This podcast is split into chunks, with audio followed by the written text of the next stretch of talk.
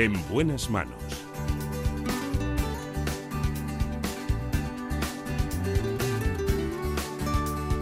El programa de salud de Onda Cero.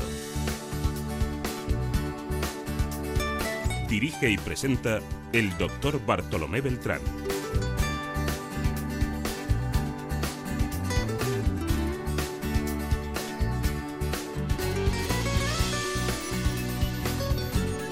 Hola, muy buenos días. Me alegro mucho de saludarles. Días especiales y siempre los mismos trastornos, aquellos que afectan a gran población, que siempre nos desbrozan aquí en este espacio los mejores especialistas. Vamos a hablar ahora de trastorno bipolar. Lo haremos con un psiquiatra del Hospital Ramón y Cajal de Madrid, el doctor José Manuel Montes. En el estudio en la producción, Marta López Llorente.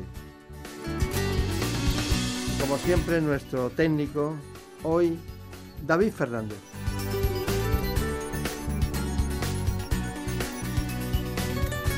Empezamos, como siempre, con un informe.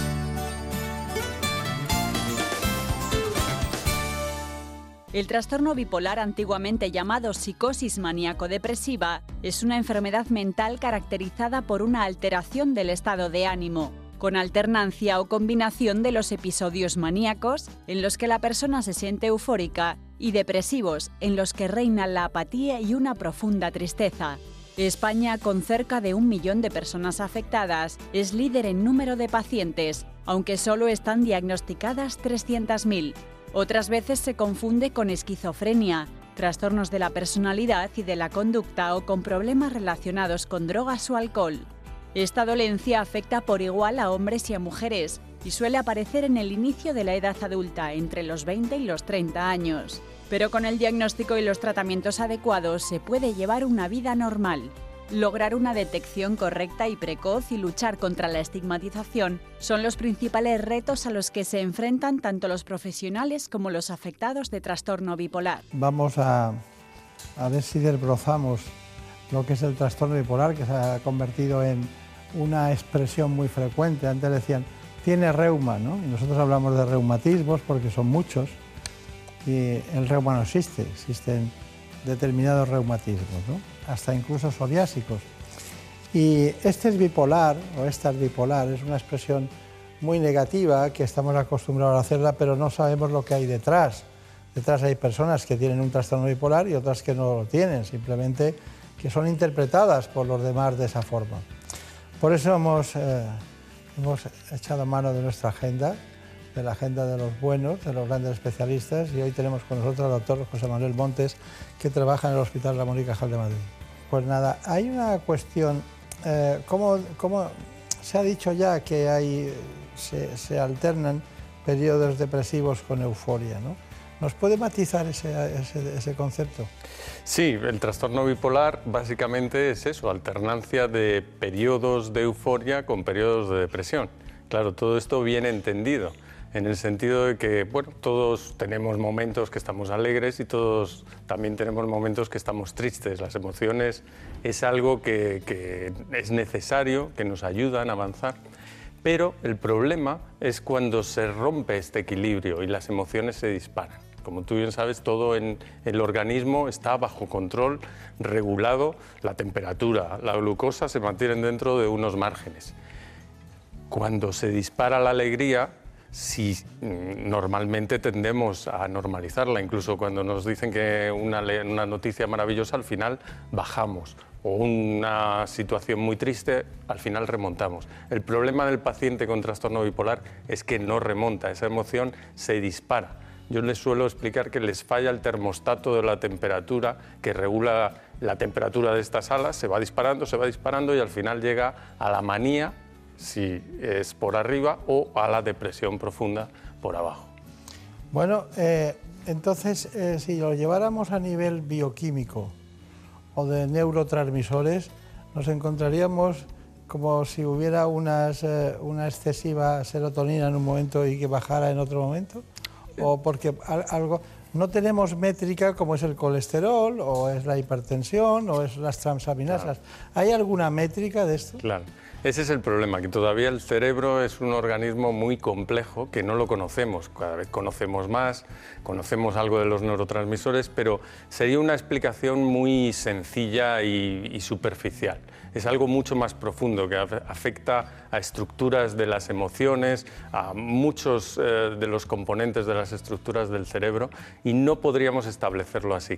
Cada vez tenemos más herramientas y tenemos incluso pruebas de neuroimagen que nos permiten ver cómo cómo, va variando esto. Todavía no es diagnóstico, pero la realidad es que cada vez vamos a poder diagnosticarlo mejor, sobre todo desde el punto de vista clínico. Yo creo que lo fundamental es quedarnos con la idea de que es una enfermedad del cerebro, que afecta al cerebro.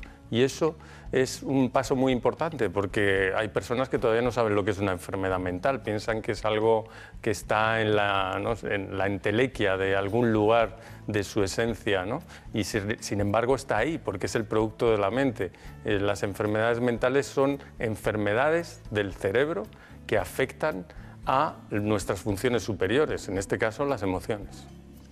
Ahora hablaremos de eso porque vamos, me parece que usted y yo vamos a discutir hoy positivamente. ¿no? Eh, me imagino que para llegar a un diagnóstico usted ha rechazado las, las, sustancias, ha rechazado los neurotransmisores, no tenemos esos parámetros, pero usted cómo llega a la conclusión de que alguien tiene un trastorno bipolar y no es un depresivo o no es un, un eufórico patológico. Mm, claro, ese es el problema que tenemos en psiquiatría, que no tenemos una prueba definitiva como en el resto de las especialidades, una analítica, una prueba genética, que la hemos buscado, porque es un trastorno eh, genético.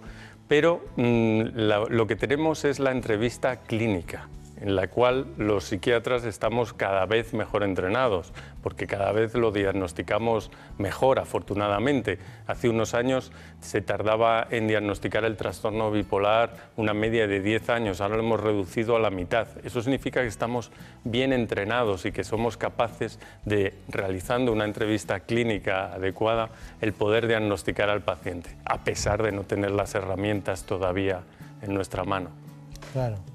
Pero ha habido expertos y algunos textos que indican que hay un trastorno bipolar tipo 1 y otro tipo 2. ¿Qué quiere decir eso? Sí, se ha comentado que se diagnosticaba mal en muchas ocasiones, que se confundía con otras patologías. El tipo 2, sobre todo, con el que más se confunde es con la depresión. La depresión normal, la que llama las personas, eh, tengo una depresión y me ponen unos antidepresivos. Cuando es recurrente, eh, es muy frecuente que pertenezca a lo que llamamos el espectro bipolar, al tipo 2, que sería la presencia sobre todo de depresiones y algún periodo de euforia que no alcanza un nivel muy alto. Es lo que llamamos la hipomanía. La hipomanía es un periodo de mayor funcionamiento, incluso a veces de mayor eh, capacidad para relacionarte, de un periodo donde duermes menos, trabajas más. Y este sería el tipo 2, frente al tipo 1, donde ese episodio de euforia ya mm, se sale de la realidad y normalmente lleva a la necesidad de ingreso porque el sujeto está fuera de control. ¿Por qué acuden a la consulta si es que acuden? Porque hay muchos que no acuden. claro. ¿Por, qué acuden a la consulta? Sobre todo por depresión. Claro. La sintomatología depresiva, por otra parte, es la más frecuente. Tienen más, en general, más periodos de depresión y son más difíciles de tratar. Es más complicado. No es igual una depresión llamada unipolar que la depresión bipolar es mucho más difícil porque también los antidepresivos lo único que van a hacer a veces es inducirles el viraje hacia el otro polo y vuelta a empezar, ¿no? Con lo cual... Claro. Mm. Luego hablaremos de los maníacos, en qué, en qué mundo están y en qué consisten las, ese tipo de manías. ¿no? Pero hemos estado eh, con la Asociación Bipolar de Madrid, hemos visto un taller cómo funciona, allí ha estado Elena Fernández Puyol, pero luego iremos con las preguntas que tiene eh, Marina Turiac a ver si nos da luz y sobre todo aquellas personas que están inquietas con este tema. Vamos con el taller concretamente de la Asociación Bipolar de Madrid. La Asociación Bipolar de Madrid se fundó hace casi 25 años y es una de las que reúne en España a más personas con este trastorno. En ella se celebran a diario varios talleres y actividades. Los objetivos de las actividades que realizamos en la Asociación Bipolar de Madrid es que ellos vuelvan a su rutina habitual, eh, que tengan relaciones sociales porque muchos las han perdido, se generen una agenda para estructurarse una serie de cubrir ese tiempo que tienen. en muchas ocasiones eh, algunos han pedido la incapacidad porque no pueden trabajar y con estas actividades se cubren. Y aparte también de tener un sentimiento de pertenencia y una casa donde sentirse escuchados y comprendidos. Uno de estos talleres es el de radio. Lo imparte semanalmente un afectado experto en el medio. Estéis aquí en Radio Péndulo, la radio de la Asociación Bipolar de Madrid. Aquí tenemos a Alejandra, a Carmen y a Javier y hoy vamos a preguntar qué tal habéis tenido la semana. Este taller de radio eh, está concebido para dar visibilidad a la enfermedad y para eh, y que sea un punto de encuentro de todos los afectados. Perder el miedo a hablar en público, aprender a expresarse y sentirse comprendidos son algunos de los objetivos. El venir a la asociación y a talleres como este me aporta el poder expresar mis sentimientos y estar con personas que tienen la misma enfermedad que yo. Pues la asociación me aporta poder hablar con gente que tenga un problema parecido al mío, no somos todos iguales, pero sí que nos hemos enfrentado a cosas parecidas y es el sentirte que no vas a ser juzgado y que hay gente que te entiende porque ha estado en tu misma situación y es lo que más me aporta la asociación y el venir aquí. La radio se convierte en una terapia para dar voz a los afectados de trastorno bipolar. Bueno, ya hemos visto estos talleres, cómo funcionan. Eh, Marina Turia, ¿cuáles son las preguntas que eh, crees que le pueden interesar a los espectadores? A mí me ha quedado la duda de si las mujeres somos más propensas a sufrir este trastorno por los cambios hormonales que soportamos o no tiene nada que ver. No, la, la, proporción es igual en varones que en mujeres, un poquito más en el tipo 2, pero despreciable. Lo que sí es cierto es lo que he comentado un poco al principio, que el, cambio de emociones es algo normal. Hay que distinguirlo del trastorno bipolar. Eh, los cambios hormonales generan cambios en las emociones. Premenstrualmente la mujer siempre se, se siente más vulnerable, un poquito más deprimida incluso. Pero esos son cambios normales que no deberían afectar más allá de ese periodo, de esos días pero que, claro, en personas que están más afectadas o que tienen una vulnerabilidad, porque es una eh, vulnerabilidad genética, pues todo eso puede llevar a más, a más y favorecer. De hecho, hay algunos pacientes que pueden debutar por alteraciones hormonales muy claras. Eh, pues, por ejemplo, después del parto, donde se produce la tormenta más importante de cambios hormonales, típicamente es el punto de inicio en muchas mujeres. Claro, que además eh, se puede confundir con la típica depresión postparto. ¿no?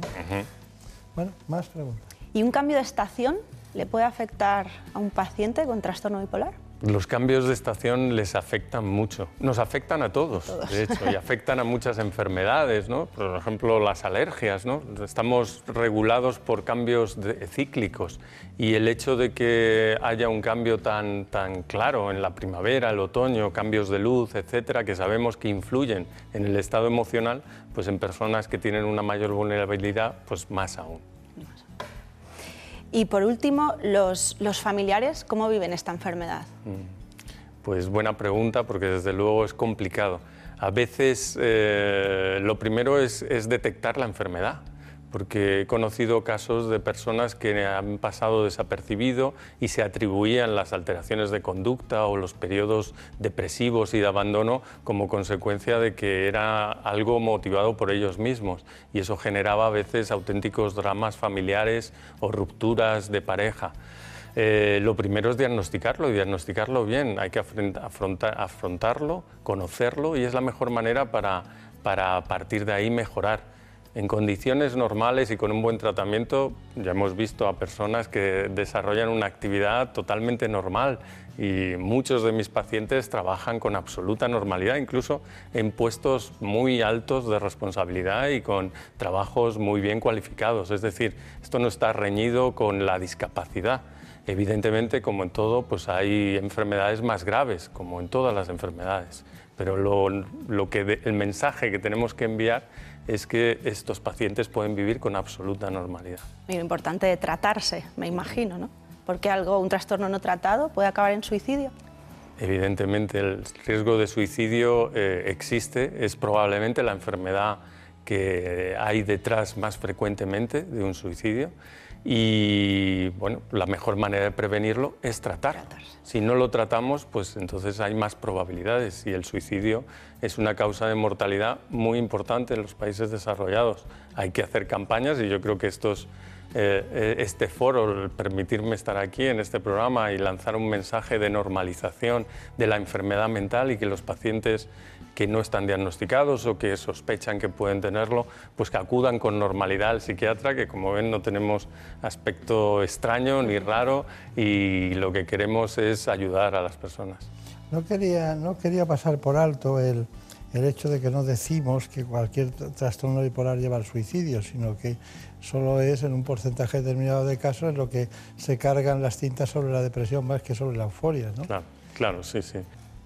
Hace 10 años eh, empecé con síntomas como alucinaciones, delirios, falta de sueño, eh, aumento de actividades placenteras de todo lo que me gusta, eh, pero elevado a una velocidad impresionante. Y a los, me, diagnosticaron el brote psicótico y al cabo de seis meses que me dio otro prebrote psicótico cuando me diagnosticaron el trastorno bipolar.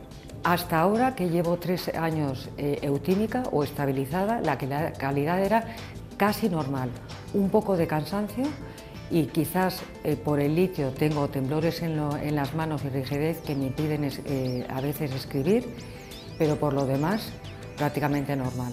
Y en unos meses tenemos pensado el psiquiatra y yo insertarme ya en la vida laboral. Mi relación con mis compañeros de trabajo, con mis amigos y con mi familia es excelente y en el pasado eh, con mi expareja eh, a causa del trastorno bipolar se deterioró. Pues cuando tenía 17 años, en primer bachillerato, tuve un episodio de agresividad con un compañero, me enfadé mucho con él, mis padres se preocuparon, me llevaron al hospital y de primeras no se me dijo mi diagnóstico 100%, pero sí que se sabía o me dijeron que probablemente era bipolar y empezaron a darme medicación para gente bipolar y ya al cabo de un año, dos años o así es cuando ya me confirmaron que 100% seguro yo era bipolar, pero era algo que yo ya sabía porque me lo sentía, vaya. Pues mi calidad de vida creo que es muy buena, tengo vida social normal, vivo con mi novio desde hace un tiempo y estudio, estoy en cuarto de carrera y estudio periodismo. No creo que sea un impedimento el ser bipolar en tener una vida pues, normal o bastante buena.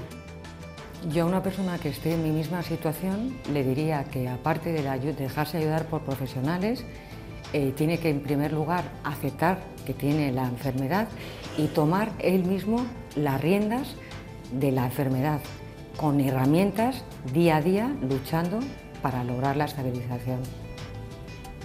Gran trabajo de nuestros compañeros, de Elena Fernández Puyol, en este asunto del testimonio. ¿Qué le ha parecido a usted? Pues muy bien, muy adecuado y, bueno, algo que... ¿no? Sí, sí, efectivamente. Me agrada mucho pues, ver a, personas que, que, están ahí dando la cara y mostrando su normalidad, ¿no? Que eso sería lo, suyo, que muchas de las personas afectadas pues, pudieran decirlo y que viéramos todos, la sociedad, que el tener una enfermedad mental como el trastorno bipolar no está reñido con la normalidad. ¿Hay algún medicamento, alguna medicación o algún, eh, algún tipo de psicoterapia o, ayuda cognitiva con las personas que tengan eh, alteraciones del estado de ánimo? Sí, bueno, en trastorno bipolar desde luego tenemos que utilizar primero el tratamiento farmacológico, esa es la base, ¿no? Y luego nosotros hacemos programas de lo que se llama psicoeducación, que es el empoderar al paciente dándole el conocimiento máximo posible de la enfermedad eh, de qué se trata, cómo se produce, cuáles son las posibles causas, eh, cómo pueden detectar incluso los, los inicios de los, de los, primeros síntomas de la recaída para evitarla cuanto antes, eh, qué pautas de vida deben de seguir para ayudarse a estar mejor, etcétera, etcétera. Y todo eso les ayuda pues, a, tener ellos mismos una herramienta propia para detectar la, recaída y así poder evitarla y por lo tanto la evolución es mucho mejor. Bien, nosotros hemos trabajado también de una forma de entender esta patología con la estigmatización. Nos han apoyado algunos profesionales y pacientes que dan su opinión sobre este asunto. Vamos a verlo. En la actualidad sigue existiendo una estigmatización respecto a la enfermedad mental porque se siguen aplicando conceptos antiguos. Hoy ha cambiado radicalmente las oportunidades que hay para abordar los problemas del trastorno mental y hay soluciones y si se aplican recursos eh, se pueden curar o revertir gran parte de las consecuencias de un trastorno mental. En relación al estigma, hay, digamos que hay dos caras. Uno es el estigma de la propia sociedad por la falta de información, que para eso los medios nos ayudáis mucho en ello y a nivel asociativo con las actividades que hacemos, y otro es el autoestigma, que es el propio afectado se, estigmatiza con la culpabilidad, por ejemplo, en relación a, sus conductas y sus actos, bien en un episodio de depresión o de hipomanía o manía. La estigmatización, por mi parte, yo no la he sentido lo que sí que he tenido es autoestigmatización. O sea, he sido yo misma la que he tenido miedo a que me estigmatizaran, pero luego la gente ha reaccionado mejor de lo que yo pensaba. Lo que hay es una falta de información terrible. Pienso que hay mucha estigmatización en torno a las enfermedades y trastornos mentales y que siempre lo ha habido, y creo que el problema es porque la gente se apiada de alguien que pueda tener diabetes o que esté en silla de ruedas porque lo ven un problema físico y un problema real y creo que la gente no le da validez a los problemas mentales y se creen que es algo que tú eliges cuando ese no es el caso. Está bien. Bueno, Marina Turiac, antes de las conclusiones de nuestro especialista invitado, eh, ¿tienes eh, algo que preguntar más? Cuando hablamos de esta enfermedad, yo pienso en el alma, en es decir, esta enfermedad está en el cerebro, si nos hiciéramos una resonancia magnética encontraríamos algún aviso de que tenemos, podemos ser propensos a sufrirla. Como hemos dicho antes, es complicado todavía tener herramientas claras de diagnóstico pero sí que cada vez más estamos utilizando pues, resonancia magnética funcional, donde vemos las alteraciones que se producen durante la manía y la depresión y podemos detectarlas. Por lo tanto, eh, es una señal evidente de que es una enfermedad que afecta al cerebro, sin duda, no afecta a otras cosas, no es culpa del paciente, se pueden alterar las neuronas que rigen las emociones, igual que las neuronas que rigen la conducta de la, mover la mano, como en el Parkinson que te genera temblor, y el enfermo no es ni peor ni mejor porque tenga unas neuronas de un lado o de otro. Es simplemente una enfermedad cerebral y por lo tanto así hay que tratarla y concebirla. Está bien. Bueno, ¿cuáles son sus conclusiones? Trastorno bipolar, eh, hemos visto muchas cosas, lo hemos entendido, pero ¿cuál es su conclusión? ¿Qué podemos hacer? ¿Qué podemos hacer? Pues yo creo que esto que hemos hecho aquí es un paso muy importante y así os lo agradezco y supongo que la asociación así también os lo ha transmitido porque el estar en los medios, dar la información desde los medios, una información veraz, real, normalizar eh, el trastorno bipolar, la enfermedad mental, yo creo que es un paso fundamental de que hará que la sociedad pueda entenderla mejor, no se produzca la estigmatización y que cuando un paciente sienta que tiene algunas eh, molestias que pudieran ser relacionadas con el trastorno bipolar, pues acuda con normalidad al psiquiatra y se ponga en tratamiento y no, por desgracia, todavía tenga que pensar que, oh, qué horror, que tengo una enfermedad mental, que me han dicho que puedo tener trastorno bipolar y mejor huyo de ella e incluso no me trato porque además pienso que el tratamiento va a ser peor que la enfermedad. Muy bien, pues ha sido un placer, doctor Montes. Hemos entendido el trastorno bipolar. Eh, su trabajo diario, me imagino que tiene un porcentaje determinado de pacientes con esta patología. Eh, como hemos dicho antes, trabaja en el Hospital Ramón y Cajal de Madrid. De recuerdos a los compañeros del Departamento de Psiquiatría y muchas gracias por estar aquí. Muchas gracias a ustedes. En buenas manos. El programa de salud de Onda Cero. Dirige y presenta el doctor Bartolomé Beltrán. Es lógico. Murprotec, empresa líder en la eliminación definitiva de las humedades, patrocina la salud en nuestros hogares. ¿Conoces la relación entre cuidar de tu hogar y cuidar de ti? En Murprotec sabemos que cuando eliminamos las humedades de forma definitiva de tu hogar estamos cuidando de ti y de tu familia. Una vivienda libre de humedades es sana y segura. Llámanos al 930 1130 o accede en murprotec.es. Cuidando de tu hogar, cuidamos de ti. Por fin no es lunes. Las mañanas más entretenidas del fin de semana. Historias curiosas, interesantes entrevistas, anécdotas y muy buen humor. Hay bromas que duran demasiado tiempo y un belga tiene el récord. Ay, pobre, un belga que lleva nueve años recibiendo pizzas que nunca ha pedido. Vamos a resolver la duda de la semana. ¿Cómo nos estimulan ciertas bebidas? Por ejemplo, el café. A algunos, a algunos les provoca un efecto muy claro y a otros todo lo contrario. Nada, cero. Esta mañana hemos querido sentar en nuestra mesa, la mesa de por fin no es lunes, a un científico y a un economista. ¿Son enfoques incompatibles? ¿Es tanta la distancia que los separa? Por fin no es lunes. Sábados y domingos a las 8 de la mañana y siempre que quieras en la app y en la web de Onda Cero. Con Jaime Cantizano. Te mereces esta radio. Onda Cero. Tu radio. Hay estrellas de Hollywood que antes fueron estrellas del deporte. Jason Statham, antes de triunfar en la gran pantalla, participó en los Juegos Olímpicos de Seúl del 88 y en Barcelona 92, en la categoría de salto de trampolín con el equipo británico, donde llegó a ocupar el puesto número 12 del ranking. Bud Spencer, especialista en 100 metros libres, fue olímpico en Helsinki 52, Melbourne 56 y Roma 60. Johnny Weissmuller se hizo con cinco medallas de oro y una de bronce en los Juegos de 1924 y 1928. Sus 12 películas como Tarzán y su conocido Grito de la Selva forman parte de la historia del cine. Grandes actores que fueron grandes deportistas. Si te gusta el deporte, quieres vivir todos los partidos y tener todos los datos, escucha los fines de semana Radio Estadio. Los sábados a las 3 y media de la tarde y domingos a las 3, con Antonio Esteba y Javier Ruiz Taboada.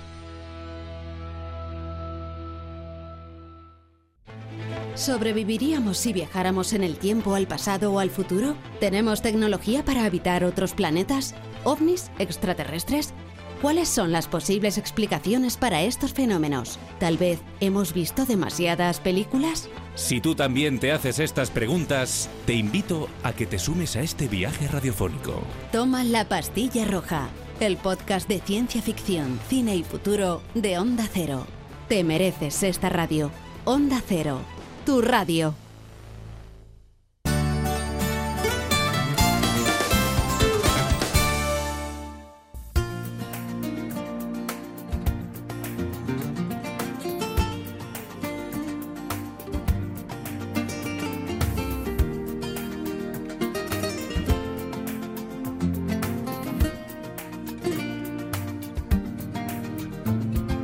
Canta corazón, que mis ojos ya la vieron por aquí.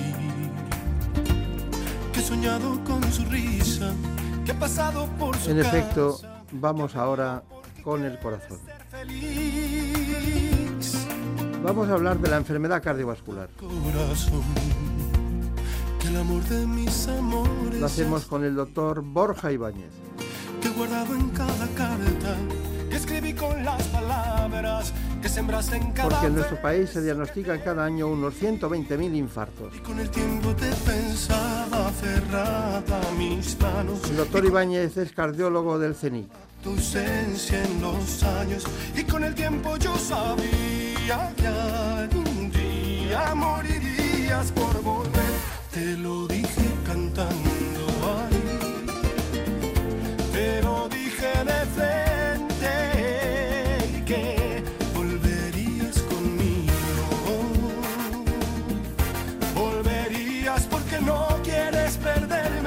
Antes de cualquier otra cuestión, les propongo a todos ustedes cuáles son las coordenadas en cardiología de lo que es la enfermedad cardiovascular.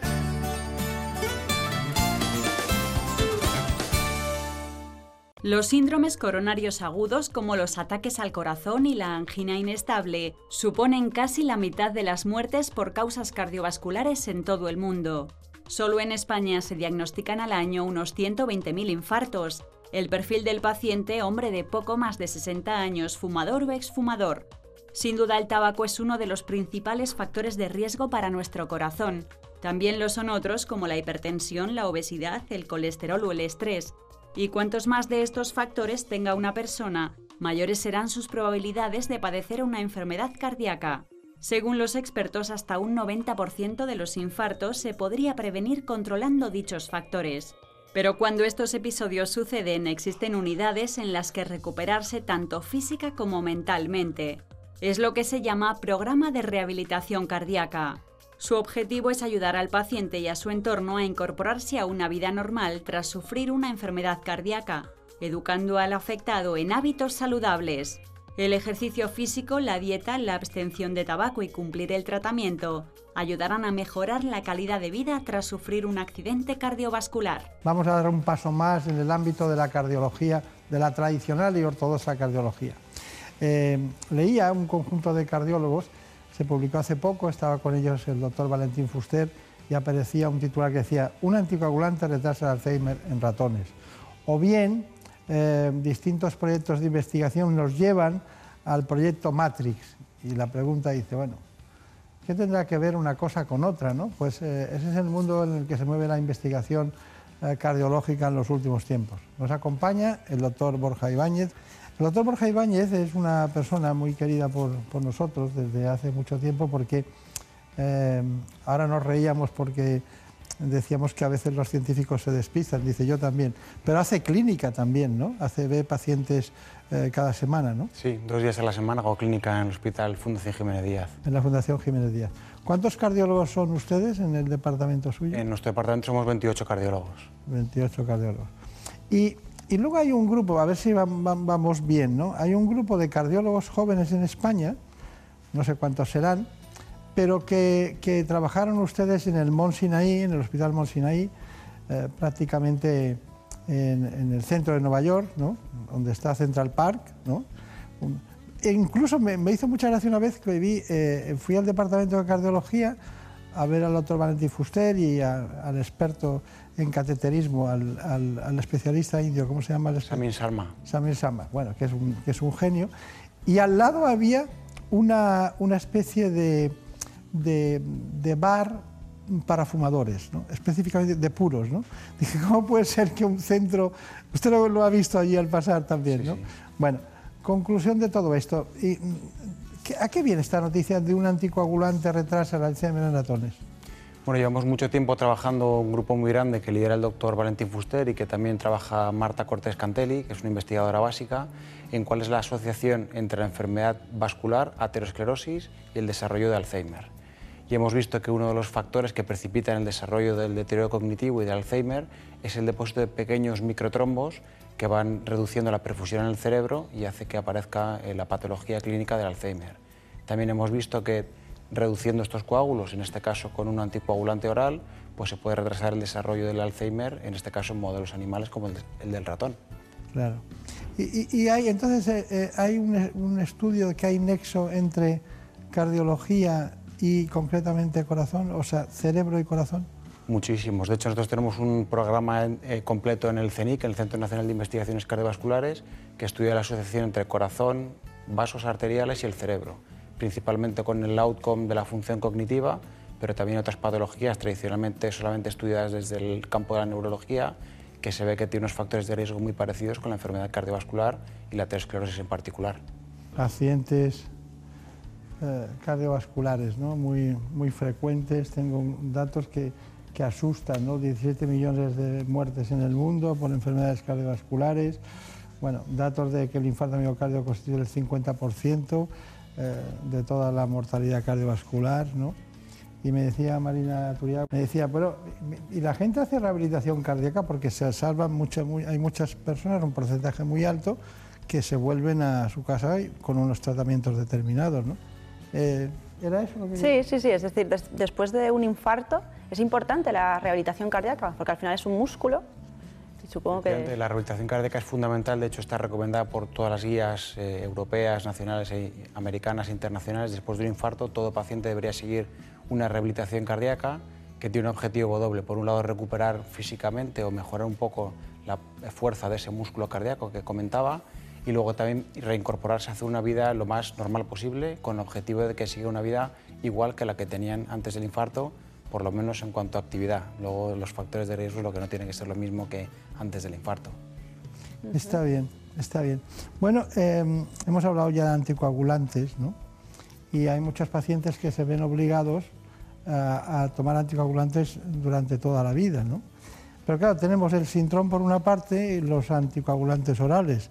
Ves a aquella playa de pacientes que cada mes llegan a su laboratorio para hacerse una tipología de control. Y otros que se toman un comprimido diario y, y también van de maravilla o van de maravilla. ¿Qué me dice de esa dialéctica? Esto es eh, cada vez es más conocido por el público en general, que clásicamente se ha tratado a los pacientes con el Sintrón, que es muy eficaz, lo que pasa es que tiene que tener unos controles mucho más cercanos y es un poco complejo de seguir a veces, y se han desarrollado recientemente otros anticoagulantes que se llaman de acción directa y que únicamente sin necesidad de hacer controles, tomando una pastilla diaria, se tiene un efecto similar. Lo que pasa es que es muy importante tener claro que no todos los pacientes que tienen indicación de recibir una anticoagulación pueden recibir estos nuevos anticoagulantes, y habrá algunos pacientes en los cuales todavía hoy es mejor seguir una anticoagulación con Sintrón que con estos anticoagulantes nuevos orales. Dígame, ¿estos anticoagulantes tienen, eh, pueden alterarse su eficacia según la, dieta o según distintos... ¿Es, ¿Es, mejor o peor?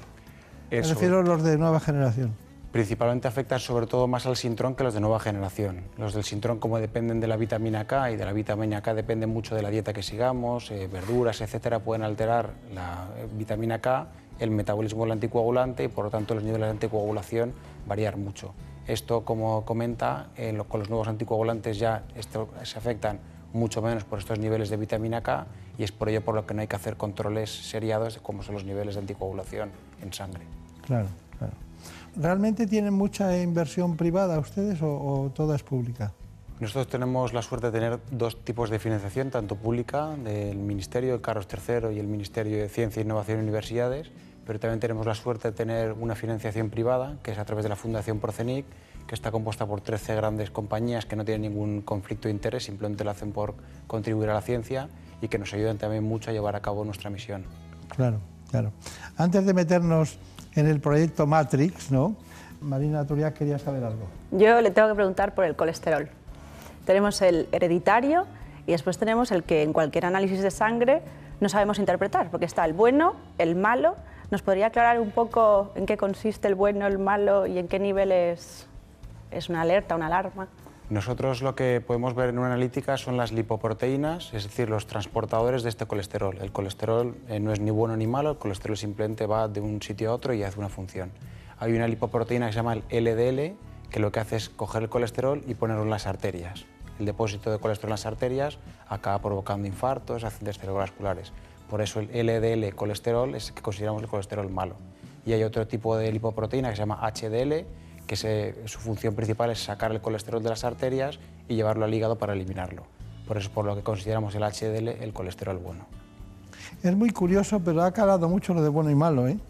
Sí, más que las siglas, ¿no? Es, así. Bueno, vamos con, con, su proyecto en el que nosotros nos llamó la atención mucho, es el proyecto Matrix.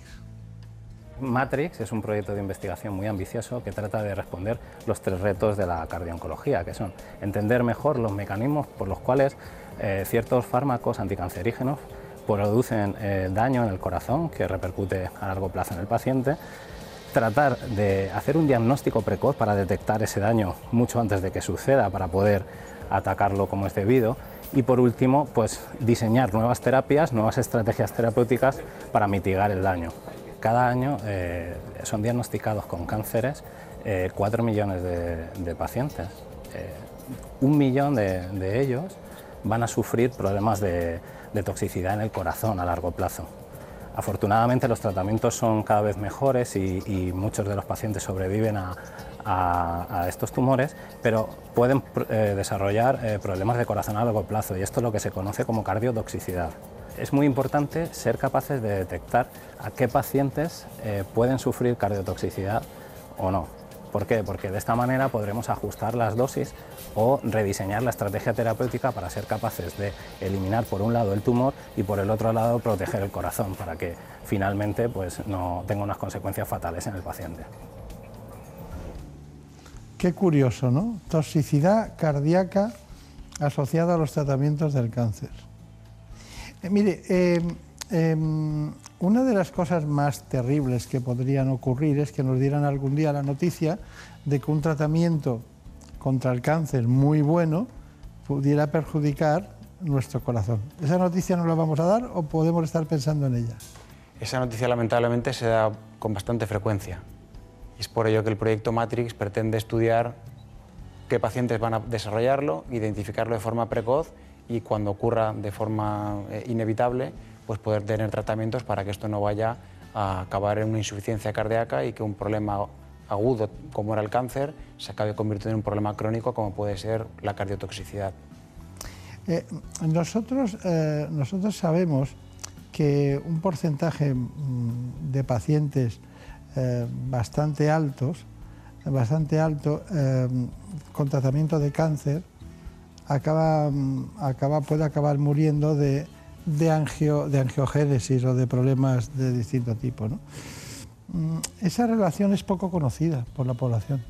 Es muy poco conocida, eh, múltiples efectos cardiovasculares, no solamente en el corazón, sino también en las arterias, como dice, pueden ser problemas de angiogénesis que están asociados a la exposición a estos fármacos que son muy eficaces para tratar el cáncer, pero que tienen algunos efectos secundarios que es muy importante conocer, diagnosticar de forma precoz y poder tratar. Eh, yo, en realidad me estaba refiriendo en, último término a la trombosis, ¿no? a las trombosis. Em, ¿De qué porcentaje estamos hablando de tratamientos con cáncer, tratamientos oncológicos de distinto tipo y posibilidad de trombosis? En el caso particular de la trombosis depende del tipo de cáncer y depende también del tipo de tratamiento, pero podríamos decir que hasta a lo mejor un 5% de los pacientes pueden acabar teniendo un problema trombótico, una coagulación venosa o una embolia de pulmón.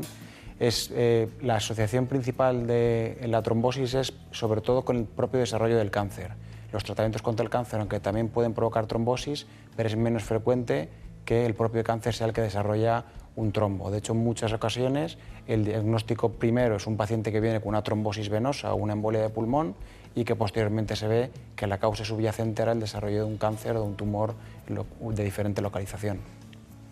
Este programa no está hecho para asustar a nadie, pero para, para trasladar el conocimiento que tienen ustedes en ese sentido. Pero también hay tratamientos para evitar que esas trombosis ocurran.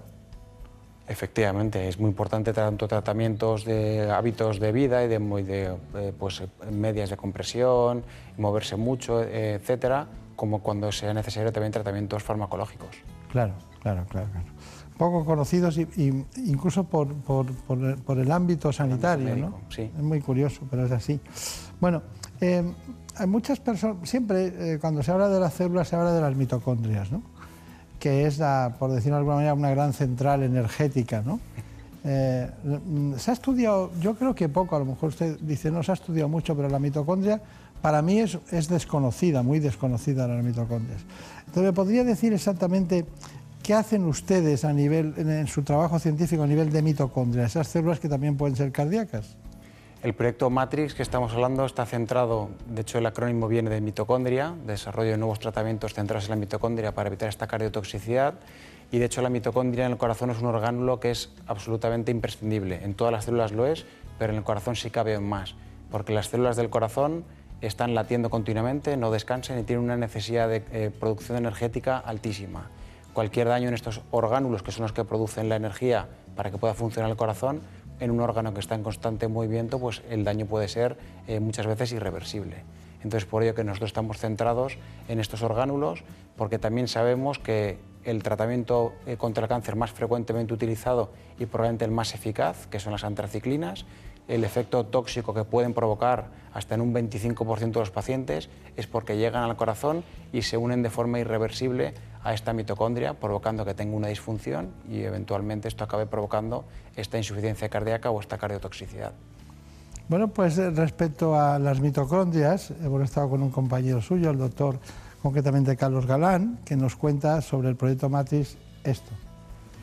La mitocondria es una organela que se encarga de dar energía a la, célula. En el caso del, del cardiomiocito, que son las células del corazón, estas mitocondrias representan hasta el 70% de todo el volumen del cardiomiocito, debido a que el corazón es un órgano que está contrayéndose continuamente, por lo tanto la demanda energética de que tiene es muy alta. Nosotros hemos visto que este marcador precoz por resonancia magnética está asociado a que las mitocondrias eh, disminuyen su número y se encuentran muy dañadas, como podéis ver en esta imagen comparado con esta de aquí, que sería un animal sano.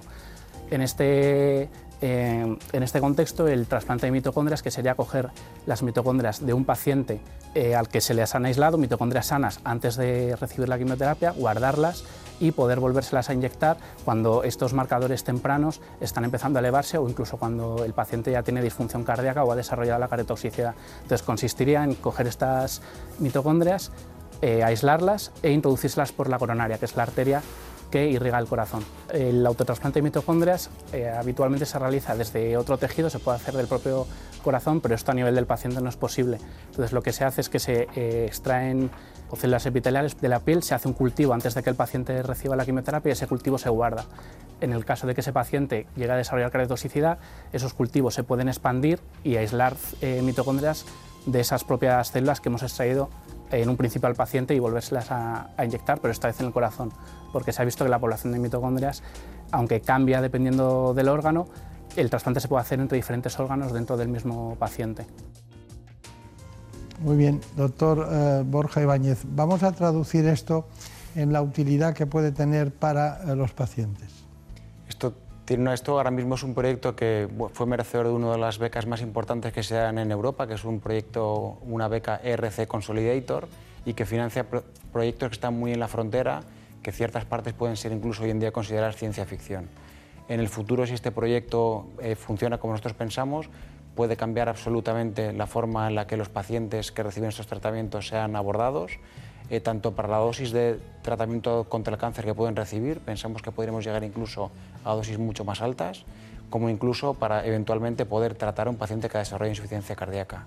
Nosotros imaginamos un escenario en el cual un paciente acaba de ser diagnosticado del cáncer, sabemos que va a tener que recibir antraciclinas con dosis altas que tienen un potencial efecto cardiotóxico muy alto y nosotros pretendemos, dentro de cinco años, que es cuando termina el proyecto, poder hacerle una pequeñita biopsia de piel al paciente, sacarle una muy pequeñita muestra, dejarla guardada y en el caso de que ese paciente desarrolle eh, toxicidad y tenga insuficiencia cardíaca, nosotros de esas células que ya habíamos sacado de la piel podemos expandirlas en un cultivo, sacar esas mitocondrias y podérselas poner en el corazón para que sustituyan las mitocondrias que están dañadas de forma irreversible con las antraciclinas. Es decir, esto puede revolucionar de forma radical el manejo de los pacientes eh, con cáncer que reciben este tipo de medicación. Claro. A, a, a, nosotros, al equipo, les recordaba esto lo que se hace en la, en la preservación de óvulos, ¿no? de, en un momento determinado tenerlos por si acaso ocurre algo.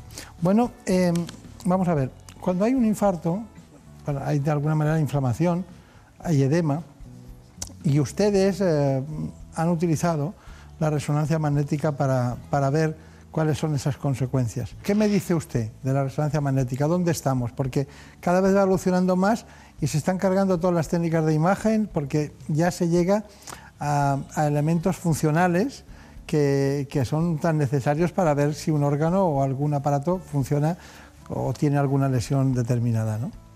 Antes estábamos hablando del proyecto Matrix, que ahora mismo podría ser ciencia ficción y en cinco años queremos que sea una realidad. Y otro proyecto paradigmático de algo parecido sería el uso de la resonancia magnética. Hace unos años parecía prácticamente imposible poder hacer un estudio prácticamente parecido al histológico, pero de forma no invasiva. Y hoy en día con la resonancia magnética somos capaces de ver la anatomía, es decir, la forma, la función, incluso la composición del tejido del corazón sin utilizar nada de radiación. Es decir, es prácticamente ciencia ficción hecha realidad. Nosotros la utilizamos mucho la resonancia magnética como una herramienta principal y también tenemos un programa de desarrollo tecnológico de resonancia magnética y de hecho tenemos ahora mismo una patente que hemos desarrollado de forma conjunta entre el CENIC y nuestro socio tecnológico, que en este caso es Philips, que tenemos físicos que trabajan dentro del CENIC, liderados por Javier Sánchez González, que es un investigador, y hemos conseguido eh, pasar otra barrera que teníamos con el uso de la resonancia magnética. Hoy en día, para hacer una resonancia magnética un paciente de corazón, aproximadamente hay que estar 45 minutos o una hora, lo cual tiene limitaciones importantes, y con este nuevo desarrollo somos capaces de hacerlo en solamente 40 segundos. Es decir, estamos dando un paso más allá y creemos que con esto todo paciente eh, que tiene eventualmente problemas cardiológicos podría ser sometido a una resonancia magnética y podríamos ver eh, cómo está su corazón de una manera muy precisa. Ya tiene usted tiempo, ¿eh? porque ya varios proyectos ha dicho dentro de cinco años, o sea, menos mal que lo ha pillado joven, ¿no? Porque si no, no podría decir proyectos a cinco años. Marina tenía, Duriac tenía una pregunta, ¿no? Más, ¿no? ¿En qué casos es necesario un trasplante de corazón?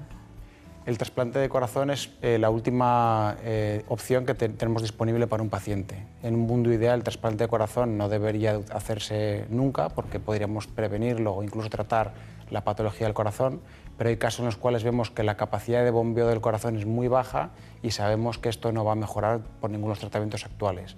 En ese caso, el corazón no bombea la sangre, no llega sangre a todos los tejidos y provoca una disfunción muy grave de todos los órganos. En esos casos, la única opción que hay hoy en día es trasplantarlo y poder poner un corazón que funcione correctamente. Muy bien, muy bien. Es que no, no te ibas a ir sin saber eso. ¿eh? Vamos a ver, fundamental, conclusión, breve, conciso, concreto. Yo creo que sí, hemos hablado, tocado muchos temas, hemos visto el tema de la asociación entre el corazón y el cerebro, la asociación entre el cáncer eh, y el, el, corazón, la trombosis, etcétera. Pero si pudiera hacer un resumen sería que es muy importante que vea el público en general y los que están viendo este programa eh, la importancia de la investigación clínica. Nosotros utilizamos fondos públicos, como hemos hablado, y es muy importante que toda la gente sepa a qué nos estamos dedicando y que vean que realmente la investigación y la inversión que hacemos hoy en día y mucho más que sería necesaria, tiene al final un resultado muy importante y los pacientes hoy en día se benefician de la investigación que se hizo 5, 10 o 15 años previamente. Está bien, está bien. Bueno, pues ha sido un placer como siempre. Recuerdo a sus compañeros, al equipo del doctor Fuster, a los del CENIC y a todos. Y sobre todo muchos recuerdos al doctor Enrique Ibáñez, su padre, que, que es un gran amigo. Muchas gracias. En buenas manos el programa de salud de Onda Cero. No sé por qué te quiero, será que tengo alma de bolero. Tú siempre buscas lo que no tengo, te busco en todas y no te encuentro. Digo tu nombre cuando no debo. No sé por qué te quiero. Si voy a tientas, tú vas sin Y freno. mientras vamos en esta hora, después, a conocer las últimas noticias que se han producido en España y en el mundo. Les dejo con los amigos de los servicios informativos. No sé por qué te quiero. Será que tengo alma de bolero. Tú siempre buscas lo que no tengo. Te busco en todas y no te encuentro. Digo tu nombre cuando no debo. No sé por qué te quiero. Si voy a tientas, tú vas sin freno. Te me apareces en los espejos como una sombra de cuerpo entero. Yo me pellizco y no me lo creo.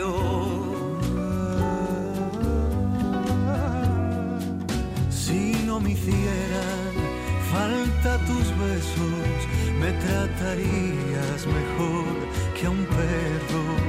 Piensa que es libre, porque anda suelto mientras arrastras la soga al cuello.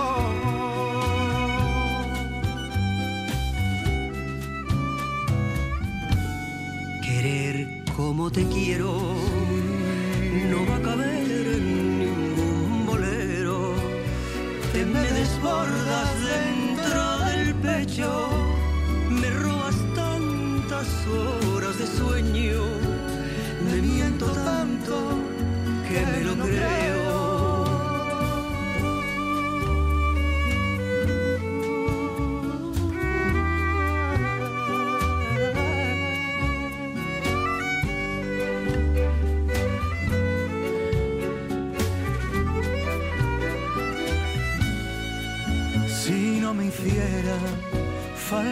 Tus besos, me tratarías mejor que a un perro. Piensa que es libre porque anda suelto mientras arrastras la soga al cuello.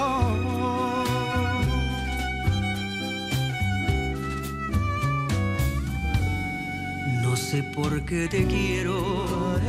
¿Será que tengo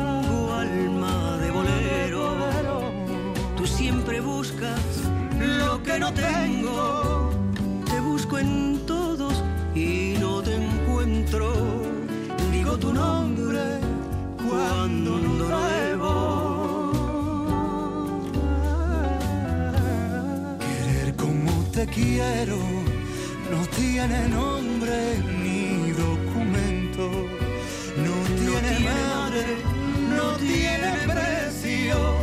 Soy hoja seca que arrastra el tiempo, Dios feliz. En medio del cielo.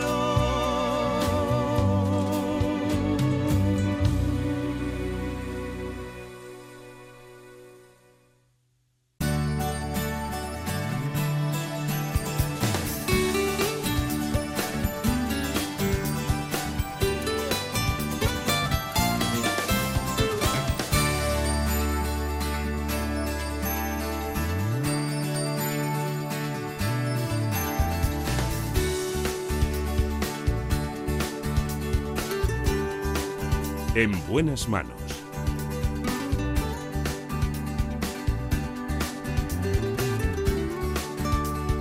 El programa de salud de Onda Cero.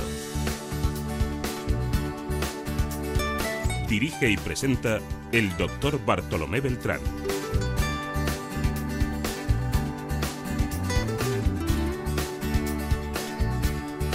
Aquí estamos de nuevo en la segunda parte del programa para seguir con aquellos temas que nos preocupan. Por ejemplo, en este caso, la enfermedad renal crónica.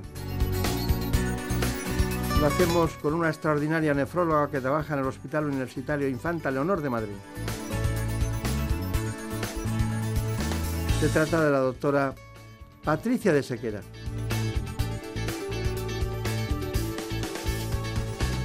Este proceso afecta en España a más de 7 millones de personas.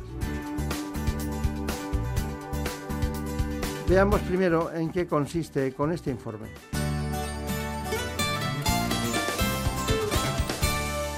Los riñones son los órganos encargados de filtrar la sangre y extraer las sustancias tóxicas del organismo. Cuando dejan de funcionar correctamente se produce lo que se conoce como insuficiencia renal y puede darse de dos formas, aguda y crónica. En el caso de la aguda se desarrolla súbitamente, por ejemplo debido a una infección, inflamación, obstrucción de la vía urinaria o una intoxicación, entre otras. Por el contrario, en la crónica se produce una pérdida gradual de la función renal.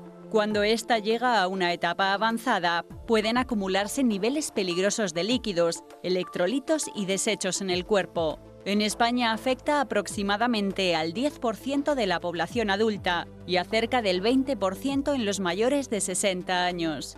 La enfermedad renal está aumentando su prevalencia debido al aumento de la esperanza de vida y a otros factores como las enfermedades cardiovasculares, la obesidad, la hipertensión o la diabetes. Uno de los principales problemas para su diagnóstico es que no suele presentar síntomas hasta que la enfermedad está muy avanzada. En cuanto al tratamiento, existen diferentes vías para abordar la enfermedad. La toma de medicación y las restricciones en la ingesta de líquidos y alimentos, y en algunos casos la diálisis o incluso el trasplante de riñón. Nos visita por primera vez en este espacio la doctora Patricia de Sequera. Es una experta en lo que es la nefrología y en concreto la hemodiálisis. También hizo algún curso de gestión sanitaria que luego nos contará por qué, es profesora de la universidad y todo se refiere, si la topografía del conocimiento que ella practica está casi siempre rodeada en Alcalá de Henares, ¿no? Sí. ¿Cuándo es quirúrgica una, una, una poliquistosis renal? Pues cuando produce complicaciones serias, como por ejemplo la infección de los quistes. Hay dos complicaciones básicamente, que son la infección de los quistes y el sangrado de los quistes, la hemorragia. Esto a veces, cuando es algo grave y no se puede resolver porque los antibióticos llegan mal a las cavidades de los quistes, pues hay que recurrir a la cirugía. Y en ocasiones también tenemos que eh, hacer la nefrectomía, quitar el riñón cuando vamos a someter al paciente a un trasplante renal. Precisamente por esto que hemos dicho, cuando el riñón es muy grande, ocupa todo el abdomen y entonces no, no deja espacio para injertar un riñón trasplantado. Claro. En esas ocasiones a veces hay que quitar el riñón. Marina Turia, ¿qué preguntas tienes así de esas que inquietan? A los ciudadanos. Pues las personas que sufren esta enfermedad deben llevar algún tipo de alimentación especial. Sí, tienen que hacer, va a depender fundamentalmente del grado de enfermedad que tengan. si los riñones son capaces de filtrar hasta casi por encima de 30 mm, de filtrado, no van a tener que hacer grandes restricciones, pero cuando baja de esa cifra ya sí. ¿Por qué? Porque como se ha dicho bien en el vídeo, el riñón se encarga de mantener el equilibrio y entonces cuando no funcionan los riñones pues se van a acumular una serie de sustancias, sobre todo los electrolitos que también han sido mencionados, fundamentalmente el potasio y el fósforo. Está bien. Y, a instancias de lo que dice Marina, eh, la alimentación es la enfermedad renal crónica. Tenemos recetario práctico de cocina para, eh, para el enfermo renal. A mí me, me, ha gustado del título de este libro el hecho de la esperanza, porque claro, si, te, si hay un libro con recetas prácticas para la alimentación, quiere decir que dura mucho el proceso, claro, que dura mucho. y usted se ríe porque dice, lo hacemos durar todo lo que podemos. Todo lo que podemos, desde luego. ¿Cuándo es insuficiente incluso la hemodiálisis? ¿Cuándo llega un momento en que ustedes dicen, Nunca. Yo creo que no, que mientras exista una buena calidad de vida, y de hecho cada vez estamos aumentando la esperanza de vida de los pacientes, vienen pacientes más mayores, y nosotros no decimos que no. ¿Cuándo vamos a decir que hay que limitar el esfuerzo terapéutico, por ejemplo en el caso de la diálisis? Pues cuando el paciente tenga una enfermedad terminal, por ejemplo una enfermedad tumoral, o el paciente tenga un deterioro cognitivo, una demencia. Una, comorbilidad. Una comorbilidad grave, pero de hecho por la enfermedad renal propiamente nosotros no ponemos límite. El límite lo va a dar la situación clínica del paciente que viene dada por otra comorbilidad, como ha dicho. Es que estábamos, eh, la primera fase suya, nos hemos, eh, he, pensado, digo, se estará asustando mucha gente y ahora con esta, con esta aseveración a instancias de la nutrición, de la pregunta de Marina Turia, digo, bueno, es que realmente se pueden hacer muchas cosas. ¿no? He visto que usted estudió mucho la hemodiálisis. Eh, luego me contará por qué ha hecho gestión sanitaria, ¿no? porque claro, la gestión sanitaria y el número de, artefactos para hacer hemodiálisis es un equilibrio también en los hospitales, ¿no? ¿Cuántos hay que tener según la, proporción de pacientes? ¿Cómo miden ustedes eso? ¿no? Pero, ¿cuándo está indicada, la pregunta es, ¿cuándo está indicada la hemodiálisis? Eh, la hemodiálisis o el tratamiento renal sustitutivo en general. En general, En general, ¿no? Eh, bueno, porque yo, yo recuerdo la, la, diálisis peritoneal ambulatoria en, sus primeras fases. Sí, porque sigue habiendo ahora muy, muy mejorada. ¿no? Eh, la indicación va a ser fundamentalmente cuando el filtrado, cuando los riñones filtren por debajo de un 10, un 7 mm, por ciento, vamos a hablar en porcentaje en vez de mililitros minuto, que probablemente sea más fácil para que lo entienda la gente. Eso va a ser una cifra por debajo de 7, habría que empezar el tratamiento renal sustitutivo o en otras ocasiones antes porque el paciente tenga síntomas. Por ejemplo, si es un paciente que tiene insuficiencia cardíaca y no es capaz de manejar bien el volumen, pues a lo mejor con 15 o con 20 tiene que entrar en diálisis para que la, máquina le quite no solo eh, las toxinas, sino también ese líquido que no es capaz de manejar su corazón. O, por ejemplo, un paciente que es muy transgresor y tiene potasios altos con frecuencia y no somos capaces de manejarlos, pues a lo mejor hay que decirle que entre en diálisis de una forma un poco más precoz. ¿no? Va a depender y hay que individualizar siempre en cada paciente la sintomatología o que se le quite el apetito. A veces es un síntoma. estoy, perdone, estoy oyendo la frase de, un nefrólogo diciendo: Este paciente con estas cifras, hay que llamar a cardiología, ¿no? ¿No? Bueno, el, el riñón y el corazón están muy íntimamente relacionados y ellos nos llaman mucho y nosotros también les avisamos a ellos. Entonces, no es infrecuente encontrar lo que llamamos el síndrome cardiorrenal y es que falla el corazón y luego el riñón o al revés. Falla el riñón y como consecuencia va a fallar el corazón precisamente. Todos son los electrolitos, ¿no? Los electrolitos tienen mucho que ver en esto, desde luego. Sí. ¿Qué tema? Porque además es difícil de manejar, ¿no? Sí, la verdad que sí, sobre todo que las técnicas que disponemos pues van a manejar esos electrolitos pues de una forma eh, que no va a ser una forma eh, continua, porque nosotros la diálisis, la hemodiálisis, la hacemos habitualmente tres días en semana, aunque puede hacerse más días, cuatro o cinco, las veces que necesite el paciente, pero habitualmente son tres días que viene por la mañana o por la tarde el paciente y entonces vienen con potasios, por ejemplo, muy altos, se van con ellos muy bajos, luego van subiendo a lo largo de, entre una sesión y otra, o sea que hay que hacer mm, verdaderamente equilibrios porque eso va a favorecer arritmias, complicaciones y hay que tenerles pues muy bien controlados. Necesitaríamos dos programas para hablarlo todo. Pero no me puedo mm, sustraer de preguntarle de un asunto.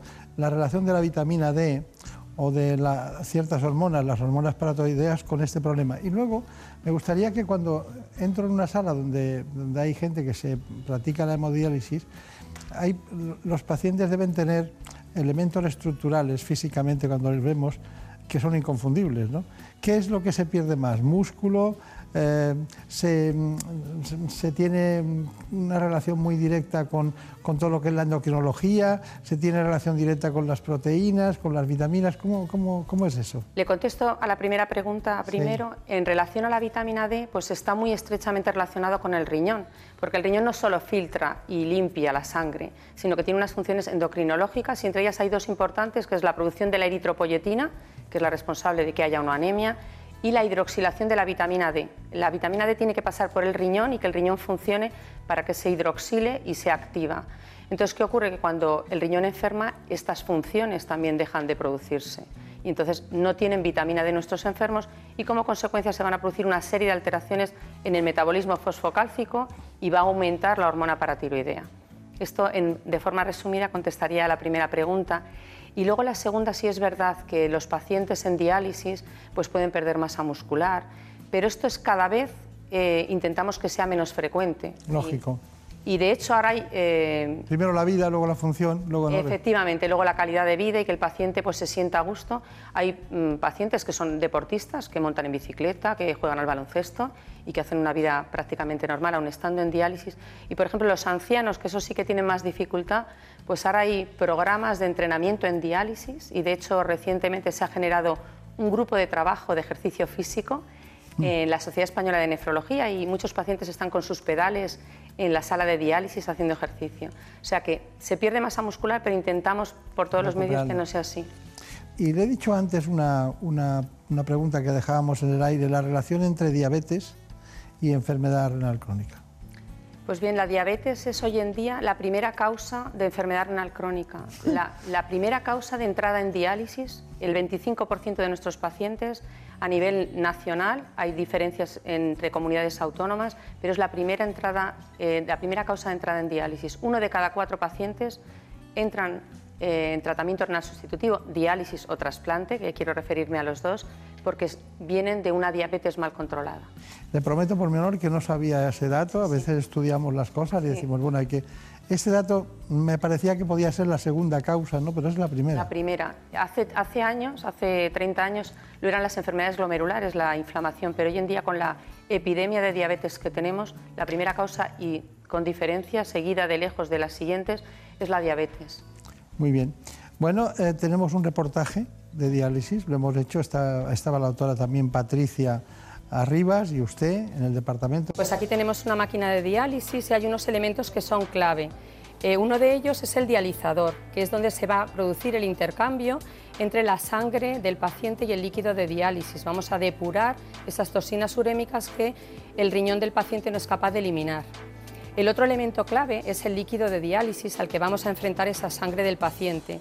Y ese líquido de diálisis se compone de agua corriente que se va a juntar con un bicarbonato y con un, otra bolsa que va a contener un ácido y electrolitos. La máquina es la que se va a encargar de hacer una mezcla con, esta, con estos tres componentes, con el agua, el bicarbonato y el ácido, y va a producir una solución muy parecida al plasma. Y es justo lo que vamos a enfrentar en cada uno de los capilares del dializador, es como se llama así el filtro dializador, la sangre del enfermo. Y ahí es donde se produce el proceso de la diálisis. Durante la sesión de diálisis también, como el paciente eh, habitualmente no orina, pues le quitamos también el exceso de líquido que entre una sesión y otra el paciente ha ido acumulando. Así que lo que hacemos es depurarle la sangre y a la vez quitarle el volumen que le sobra. Esta unidad de diálisis cuenta con 24 puestos para atender pacientes crónicos y dos puestos para atender pacientes agudos. En total tratamos a 100 pacientes.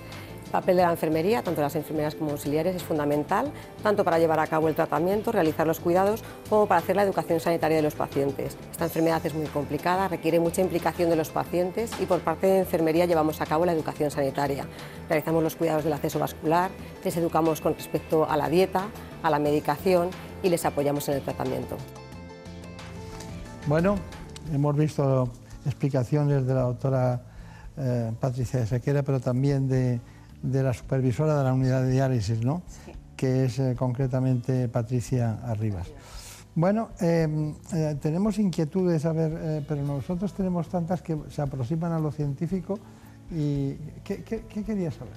Cuando sufrimos una enfermedad renal crónica, ¿nos afecta a los dos riñones o solo a uno?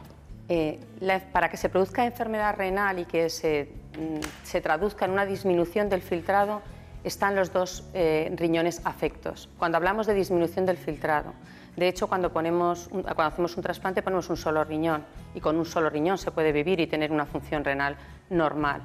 Eh, puede haber determinadas patologías en las que esté afecto solo un riñón, por ejemplo, porque uno tenga un cálculo o haya que quitarle un riñón, ahí hablamos de enfermedad renal, pero no tiene por qué condicionar una disminución de la función renal, del filtrado.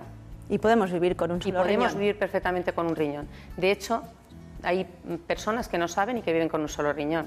Y cuando se, pone se hace un trasplante, tanto al donante se le quita un riñón y vive con uno, como al que recibe ese riñón va a vivir con uno, no ponemos los dos. Entonces se puede vivir con un riñón.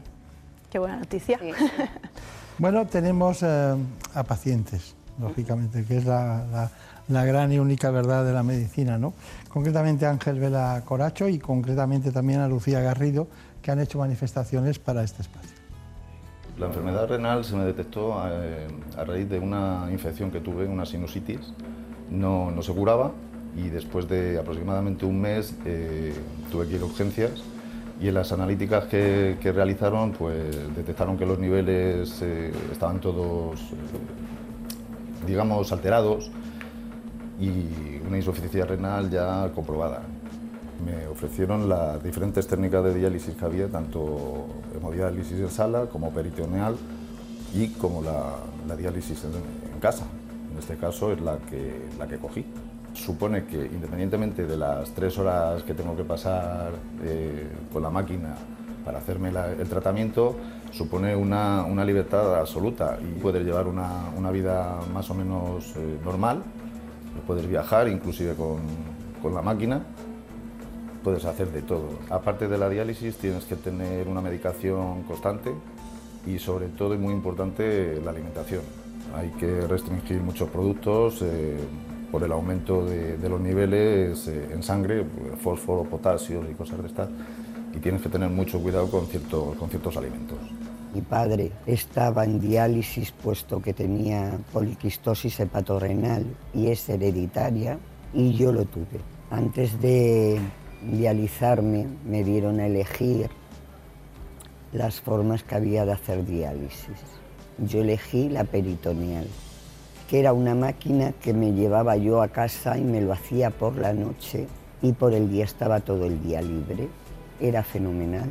Pero llegó un día que cogí una infección llamada cándida, me tuvieron que quitar el peritoneo y me hicieron diálisis, hemodiálisis en el hospital. Me hicieron un trasplante anteriormente que rechacé a los dos años y pico pero ahora me va a dar un riñón mi hermano. Los pacientes, ¿eh? ¿Cómo recuerdan su patografía y su, historia, su historia, clínica? ¿no? Bueno, ¿qué me tiene que decir de ellos? Bueno, pues primero que son dos, dos pacientes que han, querido y eh, son muy motivados por, por, la enfermedad renal y han querido participar en, en el reportaje y quería nombrar especialmente a Ángel porque Ángel se dializa en su casa, no se dializa en la unidad de diálisis. Él vino a hacerse la diálisis para poder salir en el reportaje, pero toda la máquina y todo, todo lo que tiene lo hace el paciente en su casa. De forma que yo creo que cumplen un poco los dos pacientes todas las opciones de tratamiento. Ángel está en hemodiálisis en domicilio, que yo creo que es una opción magnífica. Lucía empezó con diálisis peritoneal, luego tuvo un problema y pasó a hemodiálisis, ha estado trasplantada ahora está en hemodiálisis y le va a dar un riñón su hermano. Entonces yo creo que abre un poco el espectro de todas las opciones de tratamiento renal sustitutivo, que sin duda la mejor opción, y me gustaría decirlo si me lo permite el doctor Beltrán, es el trasplante de vivo. Yo creo que tenemos que hacer eh, campaña en la donación de vivo porque es la mejor opción para el paciente eh, sin duda alguna y por, varios motivos. Por ahí empezamos los trasplantes. Sí. Por ahí los empezamos. Ya se han ido complicando y cada vez se trasplanta prácticamente de todo, ¿no? Pero bueno, usted ha oído hablar, supongo, del código riñón. Sí. Esa nueva estrategia que tiene la Sociedad Española de Nefrología sobre esta enfermedad. Unos riñones que funcionan mal son un factor de riesgo que incide gravemente en otras patologías como las enfermedades cardiovasculares y la diabetes. hasta el punto de que en España cada año 6.400 personas con insuficiencia renal avanzada necesitan diálisis o un trasplante debido al deterioro progresivo de su patología. Sin embargo, la población no es consciente de ello. Todo el mundo sabe que la obesidad o el colesterol alto son factores de riesgo cardiovascular, pero pocos conocen que en el caso de la enfermedad renal crónica las personas con obesidad tienen un 83% más de posibilidades de padecerla y que la mortalidad sube hasta el 8%. Por ello, la Sociedad Española de Nefrología insiste en dar a conocer nuevos conceptos que ayuden a la prevención. El principal es el filtrado glomerular, una sencilla prueba en la que recogiendo la orina del paciente durante 24 horas y con un simple análisis de sangre se puede conocer si los riñones están funcionando bien. La Sociedad Española de Nefrología insiste también en que esta enfermedad depende en gran medida de la colaboración ciudadana. Llevar hábitos de vida saludable, abandonar el alcohol y el tabaco y adoptar la dieta mediterránea son las principales recomendaciones. En definitiva, si cuidamos nuestra salud cardiovascular y los niveles de colesterol, ¿por qué no cuidamos nuestros riñones? Está bien, está bien. ¿No queda nada? ¿Alguna aportación más a este informe? Bueno, el código riñón nace de la necesidad, de la preocupación que tenemos los nefrólogos españoles precisamente por esta epidemia de enfermedad renal, por este aumento de la prevalencia y entonces, bueno, pues pensamos que hay que hacer algo y la Sociedad Española de Nefrología impulsa este programa Código Riñón precisamente para dar visibilidad a la enfermedad renal y que intentemos detener esta epidemia. Muy bien. Patricia, eh, esto, eh, Marina me estaba haciendo, eh, quería preguntar algo más, ¿no? ¿Qué proporción existe entre hombres y mujeres que sufran esta enfermedad? Pues los estudios que hay, los estudios epidemiológicos nos dicen que es más frecuente en los varones que en las mujeres. O sea, que hay más, más hombres y tenemos más varones en hemodiálisis que, eh, que mujeres. Muy bien, pues ahora sí, ahora sí, la doctora Patricia de Sequera, díganos conclusión brevemente. Eh, conclusión, pues. Difícil, ¿eh? Sí, la verdad es que es un poco difícil y me gustaría decir algo que de verdad que sea un mensaje que llegue a todos. Eh, la enfermedad renal crónica es una gran desconocida. Yo creo que este programa va a ayudar, o espero haber colaborado, a que se conozca un poquito más. Y tenemos que tener en cuenta que tiene una gran repercusión, ya no solo sociosanitaria, que tiene una repercusión económica importante, sino que cambia mucho la vida de los pacientes. Tiene una importante repercusión social, laboral, de calidad de vida de los enfermos y que es una enfermedad que en muchos de los casos se puede prevenir. Cuando es una diabetes controlando bien el azúcar, cuando vienen de una hipertensión controlando bien la hipertensión. La obesidad, ya lo hemos dicho, todo el mundo sabe que la obesidad es un factor de riesgo cardiovascular, de hipertensión, de diabetes y nadie se imagina que pueda serlo también de enfermedad renal. Entonces, que pongamos todos en marcha aquellos mecanismos que pueden evitar que se desarrolle la enfermedad renal. Si podemos, lo mejor, prevenirla. Si no la podemos prevenir, que la detectemos de forma precoz y si no la podemos detectar de forma precoz, que la tratemos lo mejor posible, tanto en los estadios iniciales como en el tratamiento renal sustitutivo con diálisis y trasplante. Muy bien, pues eh, doctora, simplemente decirle que, bueno, también se podía haber concluido diciendo, eh, no hay nada peor que las enfermedades silenciosas, ¿no? Desde luego, que no se pueden diagnosticar. Que no se pueden diagnosticar, esta es una de ellas y, al final uno se encuentra con el problema sin, sin esperarlo, como quien dice. Ya cuando es tarde ya no podemos hacer nada, o sea que también hay que alertar y hay que hacer los análisis de la creatinina para ver si uno tiene enfermedad renal, igual que uno quiere saber si tiene colesterol o no. Y me gustaría que de aquí a poco todos dijéramos, mi filtrado es tanto, ¿no? mi filtrado glomerular y mis riñones funcionan bien o no funcionan tan bien. Pues nada, una mujer española que empezó en el centro de gravedad de la nefrología más biomédica y más avanzada, como es la Fundación Jiménez y ahora en Vallecas, en el Hospital Infanta Leonor, para que vean ustedes que todos tenemos acceso a la mejor medicina. Muchas gracias y hasta pronto. Muchas gracias. En buenas manos. El programa de salud de Onda Cero. Dirige y presenta el doctor Bartolomé Beltrán. En el otro lado del mundo, en nuestro país, en nuestra ciudad, todos los días están pasando cosas. Las noticias, las declaraciones, los hechos y los sucesos no descansan. Por eso, si los sábados y domingos también te gusta estar bien informado, escucha Noticias Fin de Semana. Juan Diego Guerrero te cuenta la actualidad de una forma ecuánime, clara, directa y equilibrada. Para estar siempre bien informado, Noticias Fin de Semana. con Juan Diego Guerrero. Sábados y domingos a las 7 de la mañana y a las 2 de la tarde. Y siempre que quieras, en la app y en la web de Onda Cero. Te mereces esta radio. Onda Cero, tu radio. ¿Conoces la relación entre cuidar de tu hogar y cuidar de ti? En Murprotec sabemos que cuando eliminamos las humedades de forma definitiva de tu hogar estamos cuidando de ti y de tu familia. Una vivienda libre de humedades es sana y segura. Llámanos al 930 1130 o accede en murprotec.es. Cuidando de tu hogar, cuidamos de ti. Como el perro y el gato. Un programa para los que tienen mascotas y los que no. Para los que les gusta aprender y sobre todo para los que quieren pasar un buen rato. Noticias, curiosidades, consultas, concursos y muy buen humor. Como el perro y el gato, con Carlos Rodríguez. Este fin de semana el domingo a las dos y media de la tarde. Patrocinado por Menforsan, los especialistas en cuidados, higiene y cosmética natural para las mascotas. Te mereces esta radio. Onda Cero, tu radio.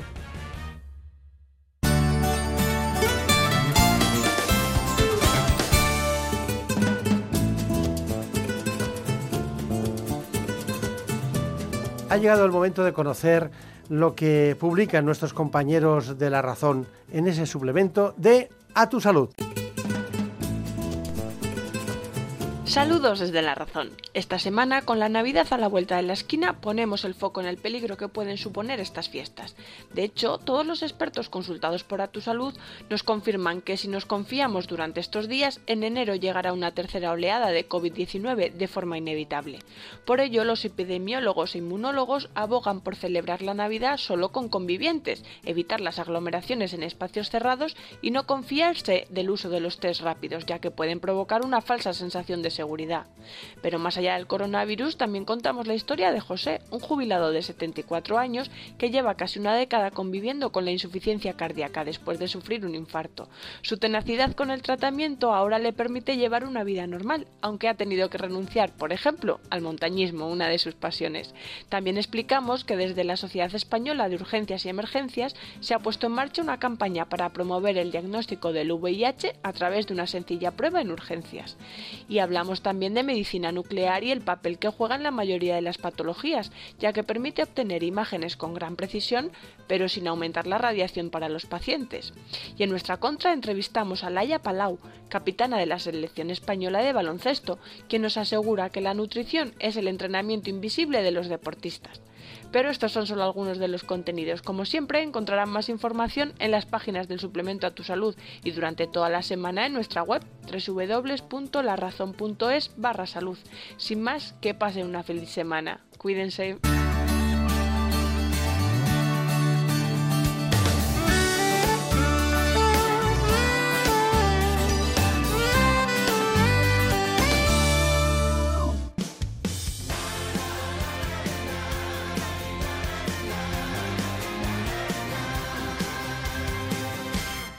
Be a teenage idol? Could you be a movie star? When I turn on my TV, will you smile and wave at me, telling Oprah who you are?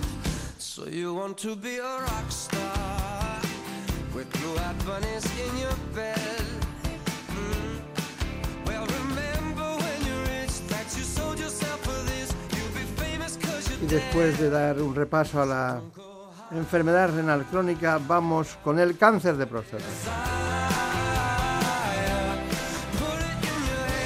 Lo hacemos con el urólogo jefe de servicio de urología de los hospitales Montepríncipe y Puerta del Sur de Madrid. Se trata del doctor Javier Otero.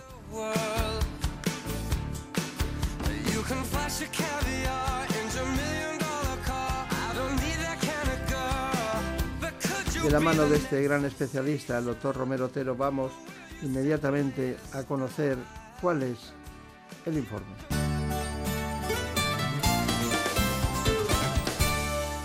La próstata es una glándula masculina del tamaño de una nuez, situada debajo de la vejiga y atravesada por la uretra. Su función principal es producir el líquido seminal que transporta a los espermatozoides durante la eyaculación.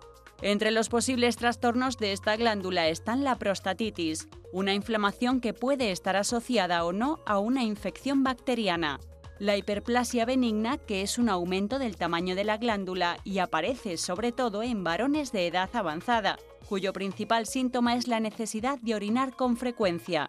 Y por último, el crecimiento maligno o cáncer de próstata, que con 25.000 diagnósticos al año es el tumor más frecuente en hombres. Aquí está con nosotros, se lo agradecemos mucho, el doctor Javier Romero Otero, que hace un tiempo estuvo aquí, nos encantó aquel programa y bueno, no teníamos duda que tenía que estar con nosotros. Queremos hablar de cáncer de próstata, pero claro, no, se tiene, no, de repente todo es cáncer de próstata. La próstata eh, tiene muchos ambajes en todos los sentidos. Pero usted siempre se interesó por la, por, la próstata, ¿no, doctor Romero? Un placer estar en esta casa que, que siento ya parte como mía, que ya hemos estado varias veces. Así que muchas gracias.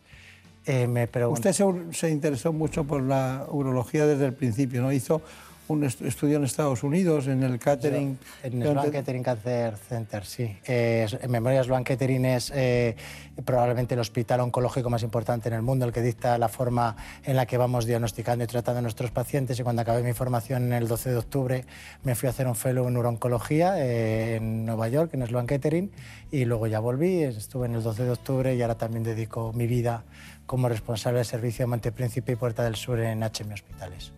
¿Qué es eso de Puerta del Sur? Porque suena Monte Príncipe está en un lado y Puerta del Sur en otro, ¿no? Pues están separados. Eh, lo que pasa es que bueno, hemos hecho un equipo grande para intentar tener y de dar a los pacientes eh, dividido en unidades el mejor eh, tratamiento y, tener a las mejores personas y hemos pensado que es mejor llevar varios servicios juntos para poder aportar unidades y que no, porque todo el mundo no sabe de todo, pues subdividirlo en unidades y hacer medicina especializada que creemos que es el camino para poder ¿Siguen ustedes haciendo tactos rectales? Seguimos haciendo tacto rectal y además el tacto rectal yo siempre digo que no es negociable, hay que hacerlo, porque el screening del cáncer de próstata se basa en el nivel de, una proteína que medimos en sangre que se llama PSA y del tacto rectal. Y hay eh, hasta un 20% de tumores tienen un nivel de PSA normal y se diagnostican por el tacto rectal. Es decir, que el PSA no excluye hacer el tacto rectal y todas las, buenas, todas las guías de buena práctica clínica que tenemos en la Asociación Europea y Americana de Urología dicen que hay que hacerlo. Eso no quiere decir que haya que hacerlo todos los años, quiere decir que hay que hacerlo la primera vez que claro, el paciente y en función de cómo van las cosas. Muy bien, ¿y se puede detectar la enfermedad antes de que aparezcan síntomas? Eh, se puede y de hecho lo hacemos en el 80% de los pacientes por el screening. El screening del cáncer de próstata consiste en que eh, el varón va a la revisión, que debería ir a partir de los 50 años eh, si no tiene antecedentes o a partir de los 45 cuando se tiene un antecedente familiar de cáncer de próstata. Y entonces a todas esas personas les hacemos un tacto rectal y un análisis de sangre. En base a la información que da el tacto rectal, si notamos un nódulo, algo sospechoso, una induración, indicamos una biopsia o si el PSA no es exactamente así, pero para que la gente nos entienda, con los PSAs mayores de 4 son los que empiezan a dar problemas y menor de 4 es normal. Esto no es real, eh, hay que verlo porque el PSA depende del tamaño de la próstata, de la edad, de muchas situaciones clínicas y hay que saber leerlo. Pero para que la gente nos entienda, un PSA menor de 4 por lo general es zona de seguridad, un PSA mayor de 4 es zona de estar alerta y decidir si hacemos biopsia o no. Usted que da clases en la Universidad del CEU, Pablo, da clases, ¿no? ¿Y en la Complutense de Madrid? En la Complutense. Sí, como lleve ese ritmo para dar la clase, no le pueden tomar apuntes. ¿eh? eh, eh hablamos es, que es demoledor como, Hablamos bastante rápido, pero he de decir en mi, no, no digo que en mi descargo que la suelo hacer clara y no tengo muchas quejas. No, yo estoy seguro que está clara porque usted lo tiene muy... No, pero está muy concienciado de, de, los tiempos, ¿no? En ese sentido, ¿no? Y lo cuenta brevemente, pero muy rápido. Así que no he podido tomar apuntes. Hoy, no he podido tomar apuntes, pero me encanta tomar apuntes. Bueno, Marina, ¿qué es lo que querías preguntar? Doctor Romero, yo he, oído hablar todo el rato de tacto rectal. ¿Hay algo para evitarlo? ¿Una ecografía, por ejemplo? no, no hay nada para evitarlo. Hay que hacer el tacto rectal. Como decía, no es negociable, se debe hacer porque hasta un 20% de los tumores se detectan con el tacto rectal sí es cierto y lleva razón que ahora hay pruebas que hacemos eh, no para evitar el tacto, pero sí para evitar la biopsia y para decidir a qué pacientes biopsiamos. Decíamos antes que el cáncer de próstata es muy frecuente y que hasta un 50% de los varones pueden tener un cáncer de próstata con 50 años. Para evitar un montón de biopsias que estábamos haciendo y el sobrediagnóstico eh, de este cáncer y seguido del sobrediagnóstico y un sobretratamiento, hemos empezado a hacer resonancias eh, magnéticas de la próstata eh, en las cuales hay que hacerlas con eh, una resonancia apropiada, mínimo 1,5 teslas, si fuesen 3 teslas mejor, un radiólogo que esté especializado y la resonancia magnética sí que ve tumores dentro de la próstata, cosa que la ecografía no.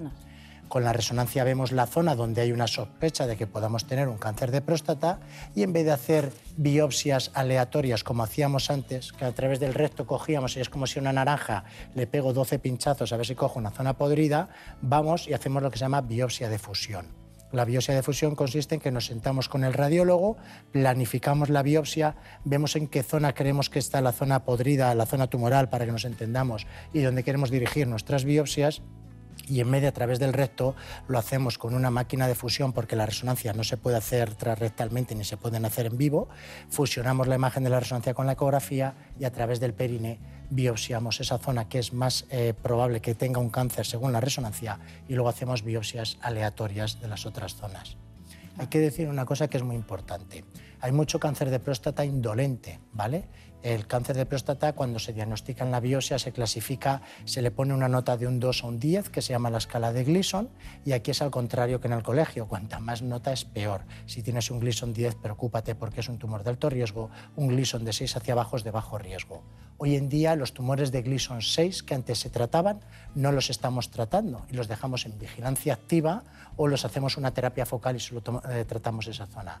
Pues la resonancia es muy buena porque la resonancia no ve Gleason 6, es decir, empieza a ver cuando hay Gleason 7 en adelante, con lo cual no hacemos biopsias para diagnosticar a pacientes de Gleason 6. Claro. Con lo cual ahorramos biopsias y ahorramos diagnósticos innecesarios a pacientes preocupados que tienen un Gleason 6 que le dices, usted tiene un cáncer pero no le vamos a tratar. Pues mire usted, ni me lo hubiese diagnosticado porque a muchos de ellos se amargan la vida, les acabamos tratando por petición del paciente, no porque esté en riesgo oncológico. De la natural solo le había preguntado si sustituía la ecografía, podía sustituir al dato Y usted le ha contado. No. La biopsia, le ha contado la resonancia magnética. No, no, sí está muy bien, es muy, es muy académico todo lo que va en línea. Pero hay una, hay una, una cuestión que es básica, ¿no? Que es que, ¿para qué es útil una biopsia de fusión?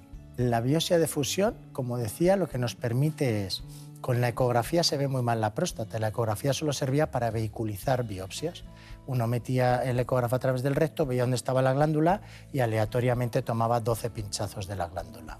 Ahora hacemos una resonancia, tenemos la imagen de la resonancia, lo ve el radiólogo, solamente se ven además tumores, como decía Gleason 7 en adelante, se ven pocos Gleason 6, con lo cual vemos zonas que merece la pena diagnosticar.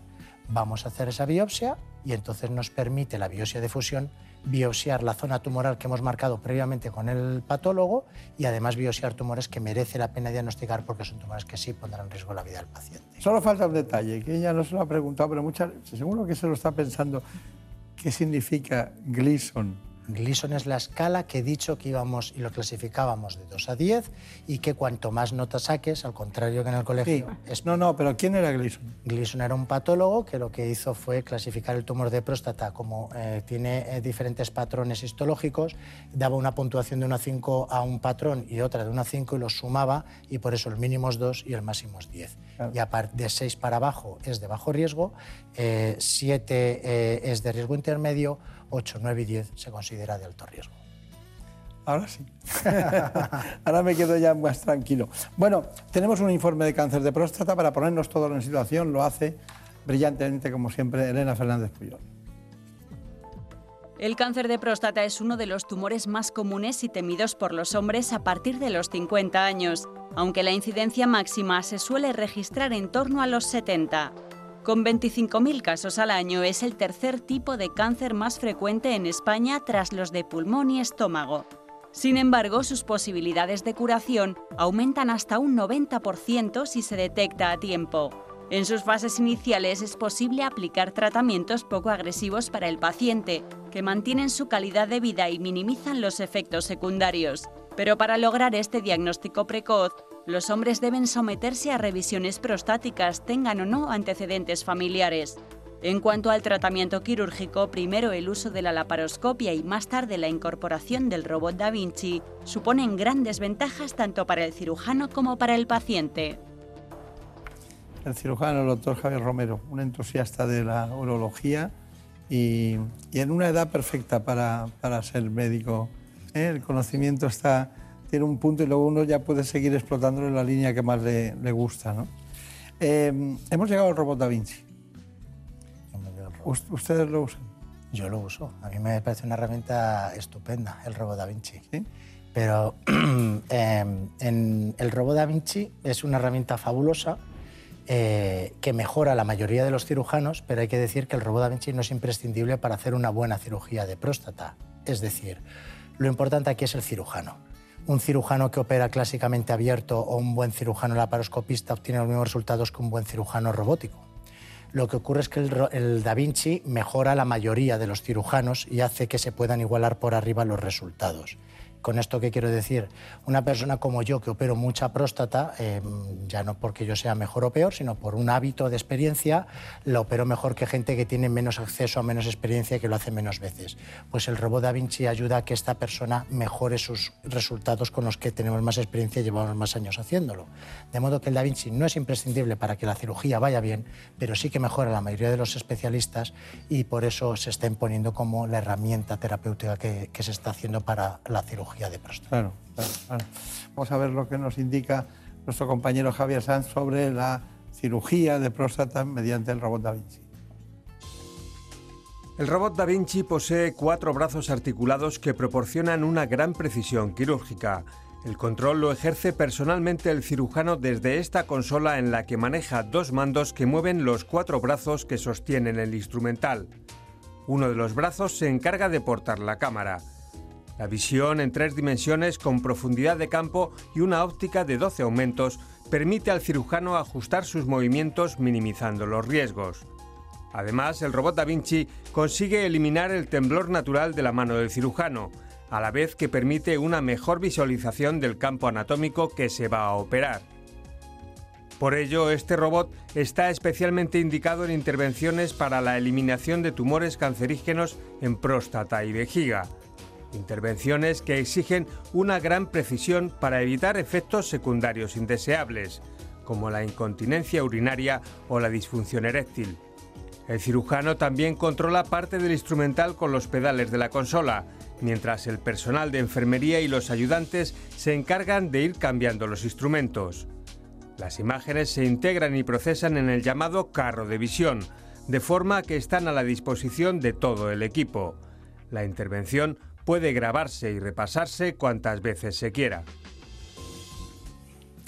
Yo he visto varias veces eh, la, la intervención, he estado con el doctor Palau en la Puigverd de Barcelona o en Valdecilla con el doctor Ramos, usted conocerá. Y bueno, eh, todos ustedes tienen un perfil de, de ese segmento de edad, ¿no? que están entusiasmados con esto. Pero, claro, Marina me estaba diciendo, claro, eso está perfecto, es casi una perfección, ¿no? ¿Qué querías preguntar? Pues doctor, yo quería saber, hemos pasado la operación, todo ha ido fenomenal, ¿qué sucede después? ¿Hay disfunción eréctil? ¿Hay problemas a la hora de orinar? ¿Qué sucede? ¿Viven Eh. pegados al PSA? ¿Al análisis del PSA he subido 0,2? Quizás ha reproducido, quizás está en la vejiga. Es, es una muy buena pregunta y, responde a las dudas que tiene todo el mundo en la calle. Eh, cuando una persona se opera por cáncer de próstata hay que tener en cuenta tres aspectos. Uno, el oncológico, es fundamental que operes bien, que no tengas márgenes positivos y que cures al paciente. Y como bien decías, María, el seguimiento se hace con PSA. Y luego hay dos problemas eh, funcionales. Uno es la incontinencia urinaria y el otro es la disfunción eréctil. Eh, la incontinencia urinaria eh, consiste en que uno pierde orina y entonces eh, se daña el esfínter cuando se opera y hay pérdidas involuntarias de orina que obligan a que lleven absorbentes, a que lleven pañales. Las personas es muy incómoda y limita mucho la calidad de vida de estas personas. Con el robot de Da Vinci, en líneas generales, como decía antes, mejora la mayoría de los cirujanos y hace que tengan menos incontinencia y menos disfunción eréctil, en líneas generales. Eh, pero mm, si mirásemos los datos globalmente, eh, tanto en términos de disfunción eréctil como de incontinencia urinaria, como eh, la gente que sigue haciendo cirugía abierta y laparoscópica suele ser gente que tiene mucha experiencia y sigue aferrada a su técnica, se están igualando los resultados. Pero probablemente esta gente que, opera con robot, si no lo hiciese con robot, tendría peores resultados de disfunción eréctil y de, y de continencia urinaria. Cuando, eh, si miramos series globales y no de centros de excelencia o de cirujanos de excelencia, eh, hasta un 20% de los pacientes pueden tener pérdidas de orina pérdida orina es que yo tenga que llevar una compresa. Con que lleve una es la definición de incontinencia porque eh, no llevo ninguna porque no tengo miedo a las pérdidas. Es decir, que un pad, una, un absorbente ya es incontinencia. Y en cuanto a la disfunción eréctil, no depende solamente de la técnica quirúrgica, depende también de eh, la función eréctil previa. Si una persona tiene 70 años, es diabético, es hipertenso, es obeso y ya va con la función eréctil tocada a la cirugía, eh, el problema no está en la cirugía, el problema está en que ese hombre ya iba tocado y es más difícil. Igualmente, personas eh, eh, que tengan factores de riesgo, que tengan una serie de connotaciones de condicionantes, quedan con más disfunción eréctil que otras que no lo tienen y que sean más jóvenes. Pero en líneas generales el mensaje es que sí, que el robot ayuda a mejorar los resultados, que esas consecuencias están ahí y que lo que tenemos que intentar es mimetizarlas y nosotros decimos trifecta, haciendo alusión a las apuestas de carreras de caballos, cuando conseguimos tener un paciente que está oncológicamente bien, que está seco y que tiene función eréctil, lo ponemos como trifecta en historia clínica, que al final es un orgullo y una satisfacción para el cirujano. Claro. Sí, pero, pero la, pregunta de María Naturiac tiene, tiene sentido en, un aspecto. No aisladamente el robot, sino entre la laparoscopia para operar un cáncer de próstata y el robot también, sí, ¿en qué porcentaje hemos avanzado en esas dos alteraciones posteriores? Eh, Estamos... Estoy apretando. No, está apretando y la pregunta es muy buena eh, y, la respuesta em, es la siguiente. Si nosotros cogemos los estudios de la literatura, los resultados son muy similares. El problema es que los que publicamos nuestros datos, por lo general estamos en centros de excelencia de alto volumen y cuando publicamos nuestros datos suelen ser, eh, solemos ser personas que hemos hecho cientos de estos. Es decir, yo cuando estuve en Sloan Kettering hicimos un estudio prospectivo comparando abierta, laparoscópica y robótica y en términos oncológicos de función eran iguales. Pero es que eh, abierto como Peter Escardino opera muy poca gente en el mundo y laparoscópico como Karim Tullier opera muy poca gente en el mundo. Lo que sí ocurre es que si usted lo opera un urólogo en un hospital que tiene mucho menos volumen, ese robot le va a ayudar a poder comparar esos resultados a la de esta gente que tenía excelencia. Yo pongo siempre un ejemplo y es, a mí me encanta cocinar y mi mujer no sabía freír ni un huevo frito. Y se compró una Thermomix y ella con la Thermomix saca siempre unos platos que están muy decentes y que están homogéneos. Bueno, pues yo pongo el mismo ejemplo. Una persona que no sabía eh, cocinar con la Thermomix con su tal, saca platos muy aceptables, pero le hablo de platos muy variados, no hablo del sota caballo rey y está ahí. Pues el robot ayuda a mejorar a personas que si no probablemente no podrían alcanzar un nivel que personas que tenemos un hábito, una experiencia y un gusto por esas cosas. Ha tenido que echar mano de su mujer y del Thermomix para no darme el porcentaje de diferencia entre la paroscopia. En las series de la literatura no hay diferencia. Vale, está bien. Está bien. No sabía nunca que íbamos a acabar hablando del Thermomix, hablando de la próstata, pero ha resultado muy doméstico todo y muy, muy fantástico. bueno, tenemos un pequeño informe de disfunción eréctil que en el fondo es una gran preocupación, ¿no? Eh, porque, bueno, muchos hombres pueden estar mal, pero muchos están bien. Y a ver qué pasa con este asunto, a ver qué nos dice este informe. La disfunción eréctil se define como la incapacidad de mantener una erección suficiente como para permitir la actividad sexual. Se trata de un problema cada vez más frecuente entre la población masculina, normalmente de más de 40 años. Se calcula que afecta en España a más de 2 millones y medio de hombres y a más de 100 millones en todo el mundo. Aparte de las causas orgánicas que suponen el 90% de los casos, esta disfunción sexual también puede estar ocasionada por causas psíquicas relacionadas con el sistema nervioso. Además, puede ser un síntoma de alerta de otras enfermedades graves. Sin embargo, los españoles aún son reacios a pedir ayuda cuando surgen este tipo de problemas. Solo unos 300.000 se someten a tratamiento. Este trastorno tiene un gran impacto en la calidad de vida, tanto de los propios afectados como de sus parejas, quienes juegan un papel clave en el proceso de recuperación. Bueno, es un tema muy interesante, pero bueno, al final eh, ya sabe que nos quedaríamos, incluso esperaríamos hasta la hora de comer para que usted nos preparara algo, ¿no? pero aquí estamos por, por su lo haría trabajo. con sumo gusto. Sí, sí, un día lo haremos, un día lo haremos. Eh, a ver, ¿cuál es su conclusión? Porque claro, usted está trabajando como jefe de un servicio de urología, Hospital Universitario Montepríncipe, Madrid, luego en el Puerta del Sur, que tiene los pacientes de ese centro, es el Grupo Hospital de Madrid, y como el urologo de referencia, ¿cuál es su conclusión sobre este tema? Eh, yo creo que el mensaje que hay que mandarle a, a, los varones es, primero, que hay que hacer revisiones a partir de los 50 años si no se tienen antecedentes. Segundo, que no todo es PSA. Tercero, que hay que hacer biopsias de fusión para evitar ser sobrediagnosticado y que se le hagan sobretratamientos. Cuarto, que hay muchas terapias eh, nuevas que no hemos hablado, como la terapia focal, que solamente podemos tratar ese tumor y no hacer la cirugía. Y que cuando uno se tenga que operar, como todo en la vida, es, lo mejor es estar en manos de gente experta, de equipos multidisciplinares que sepan hacerlo bien y que tengan las diferentes herramientas para que obtengamos los mejores resultados. Y que si vienen las consecuencias, que a veces vienen, incluso estando en las mejores manos, que los podamos tratar y empezar con rehabilitaciones precoz, tanto funcional, eh, miccional como eh, sexual y luego que el cáncer de próstata es un cáncer que mata lentamente y que tenemos que aprender a manejarlo y a no ponernos nerviosos, a entender que tiene que haber programas de vigilancia activa. Está bien. Bueno, hay un asunto que se me queda en el fondo de, de, mi inquietud personal ¿no? y de mucha gente, que es lo que ustedes eh, traen locos a muchos, a muchos pacientes, que es el tema del PSA, que es una analítica muy inespecífica, eh, que no es patognomónica de, de, cuando se tiene el PSA. Hay gente que lo tiene muy alto, hay gente que siempre se mantiene un poco, parece que se ha quitado y sigue saliendo un poco de PSA más alto y hay algunos pacientes empoderados que acaban trastornados si se fijan en solo en eso. Entonces hay que empezar a devaluar un poco ese concepto que es muy interesante al principio, pero después es una tortura cotidiana para muchos pacientes. ¿Está de acuerdo? Estoy completamente de acuerdo. El PSA hay que saber leerlo y hay que saber en manos de quién se está para que no acabemos metido en, en sobrediagnósticos, como decía. El PSA no es más que una proteína que está en la superficie de la célula prostática. Si yo tengo una infección y se me mueren estas células, sube el PSA porque pasa sangre y se eleva.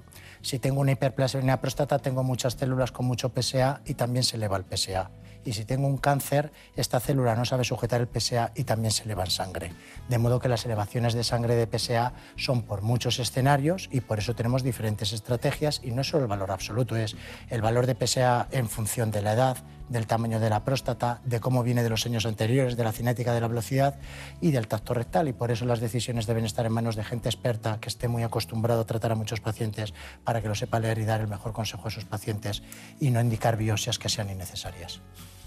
Pues ha sido perfecto. Doctor Romero, un placer, muchísimas gracias. Muchos recuerdos a sus compañeros.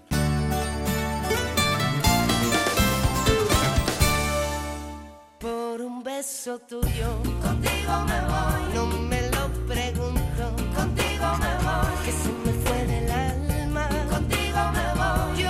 Como siempre, una gran producción en este espacio de Marta López Llorente. ¿Cuántos años ya? Bueno, sigue siendo una niña.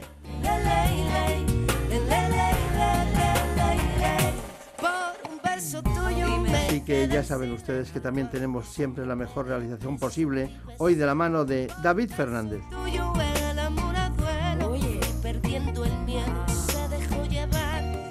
Se enreda el tiempo mojando los sueños y tu boca loca me quiso engañar. Por un beso tuyo ya no tengo dueño, acércate un poco, muéveme a besar. Por un beso tuyo, contigo me voy. No juegues conmigo, contigo me voy. Quédate esta noche, contigo me voy. Ya saben ustedes que este espacio lo pueden continuar en televisión hoy a las 9 de la mañana en la sexta. Conmigo, contigo me voy. Quédate esta El programa ¿Qué me pasa, doctor? Les espero dentro de un rato en la sexta. Conmigo, conmigo, conmigo, ay. Les deseo que sean muy felices, que lo pasen muy bien. Feliz fin de semana. Por un beso tuyo, contigo me voy. No me lo pregunto, contigo me voy. Que se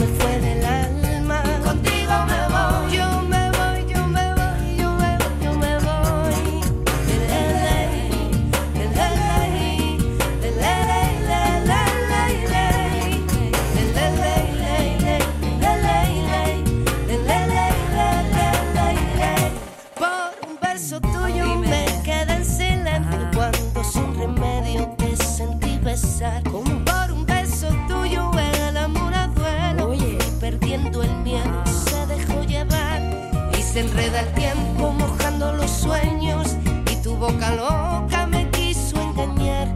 Por un beso tuyo ya no tengo dueño. Acércate un poco, muéveme a besar. Por un beso tuyo, contigo me voy. No juegues conmigo.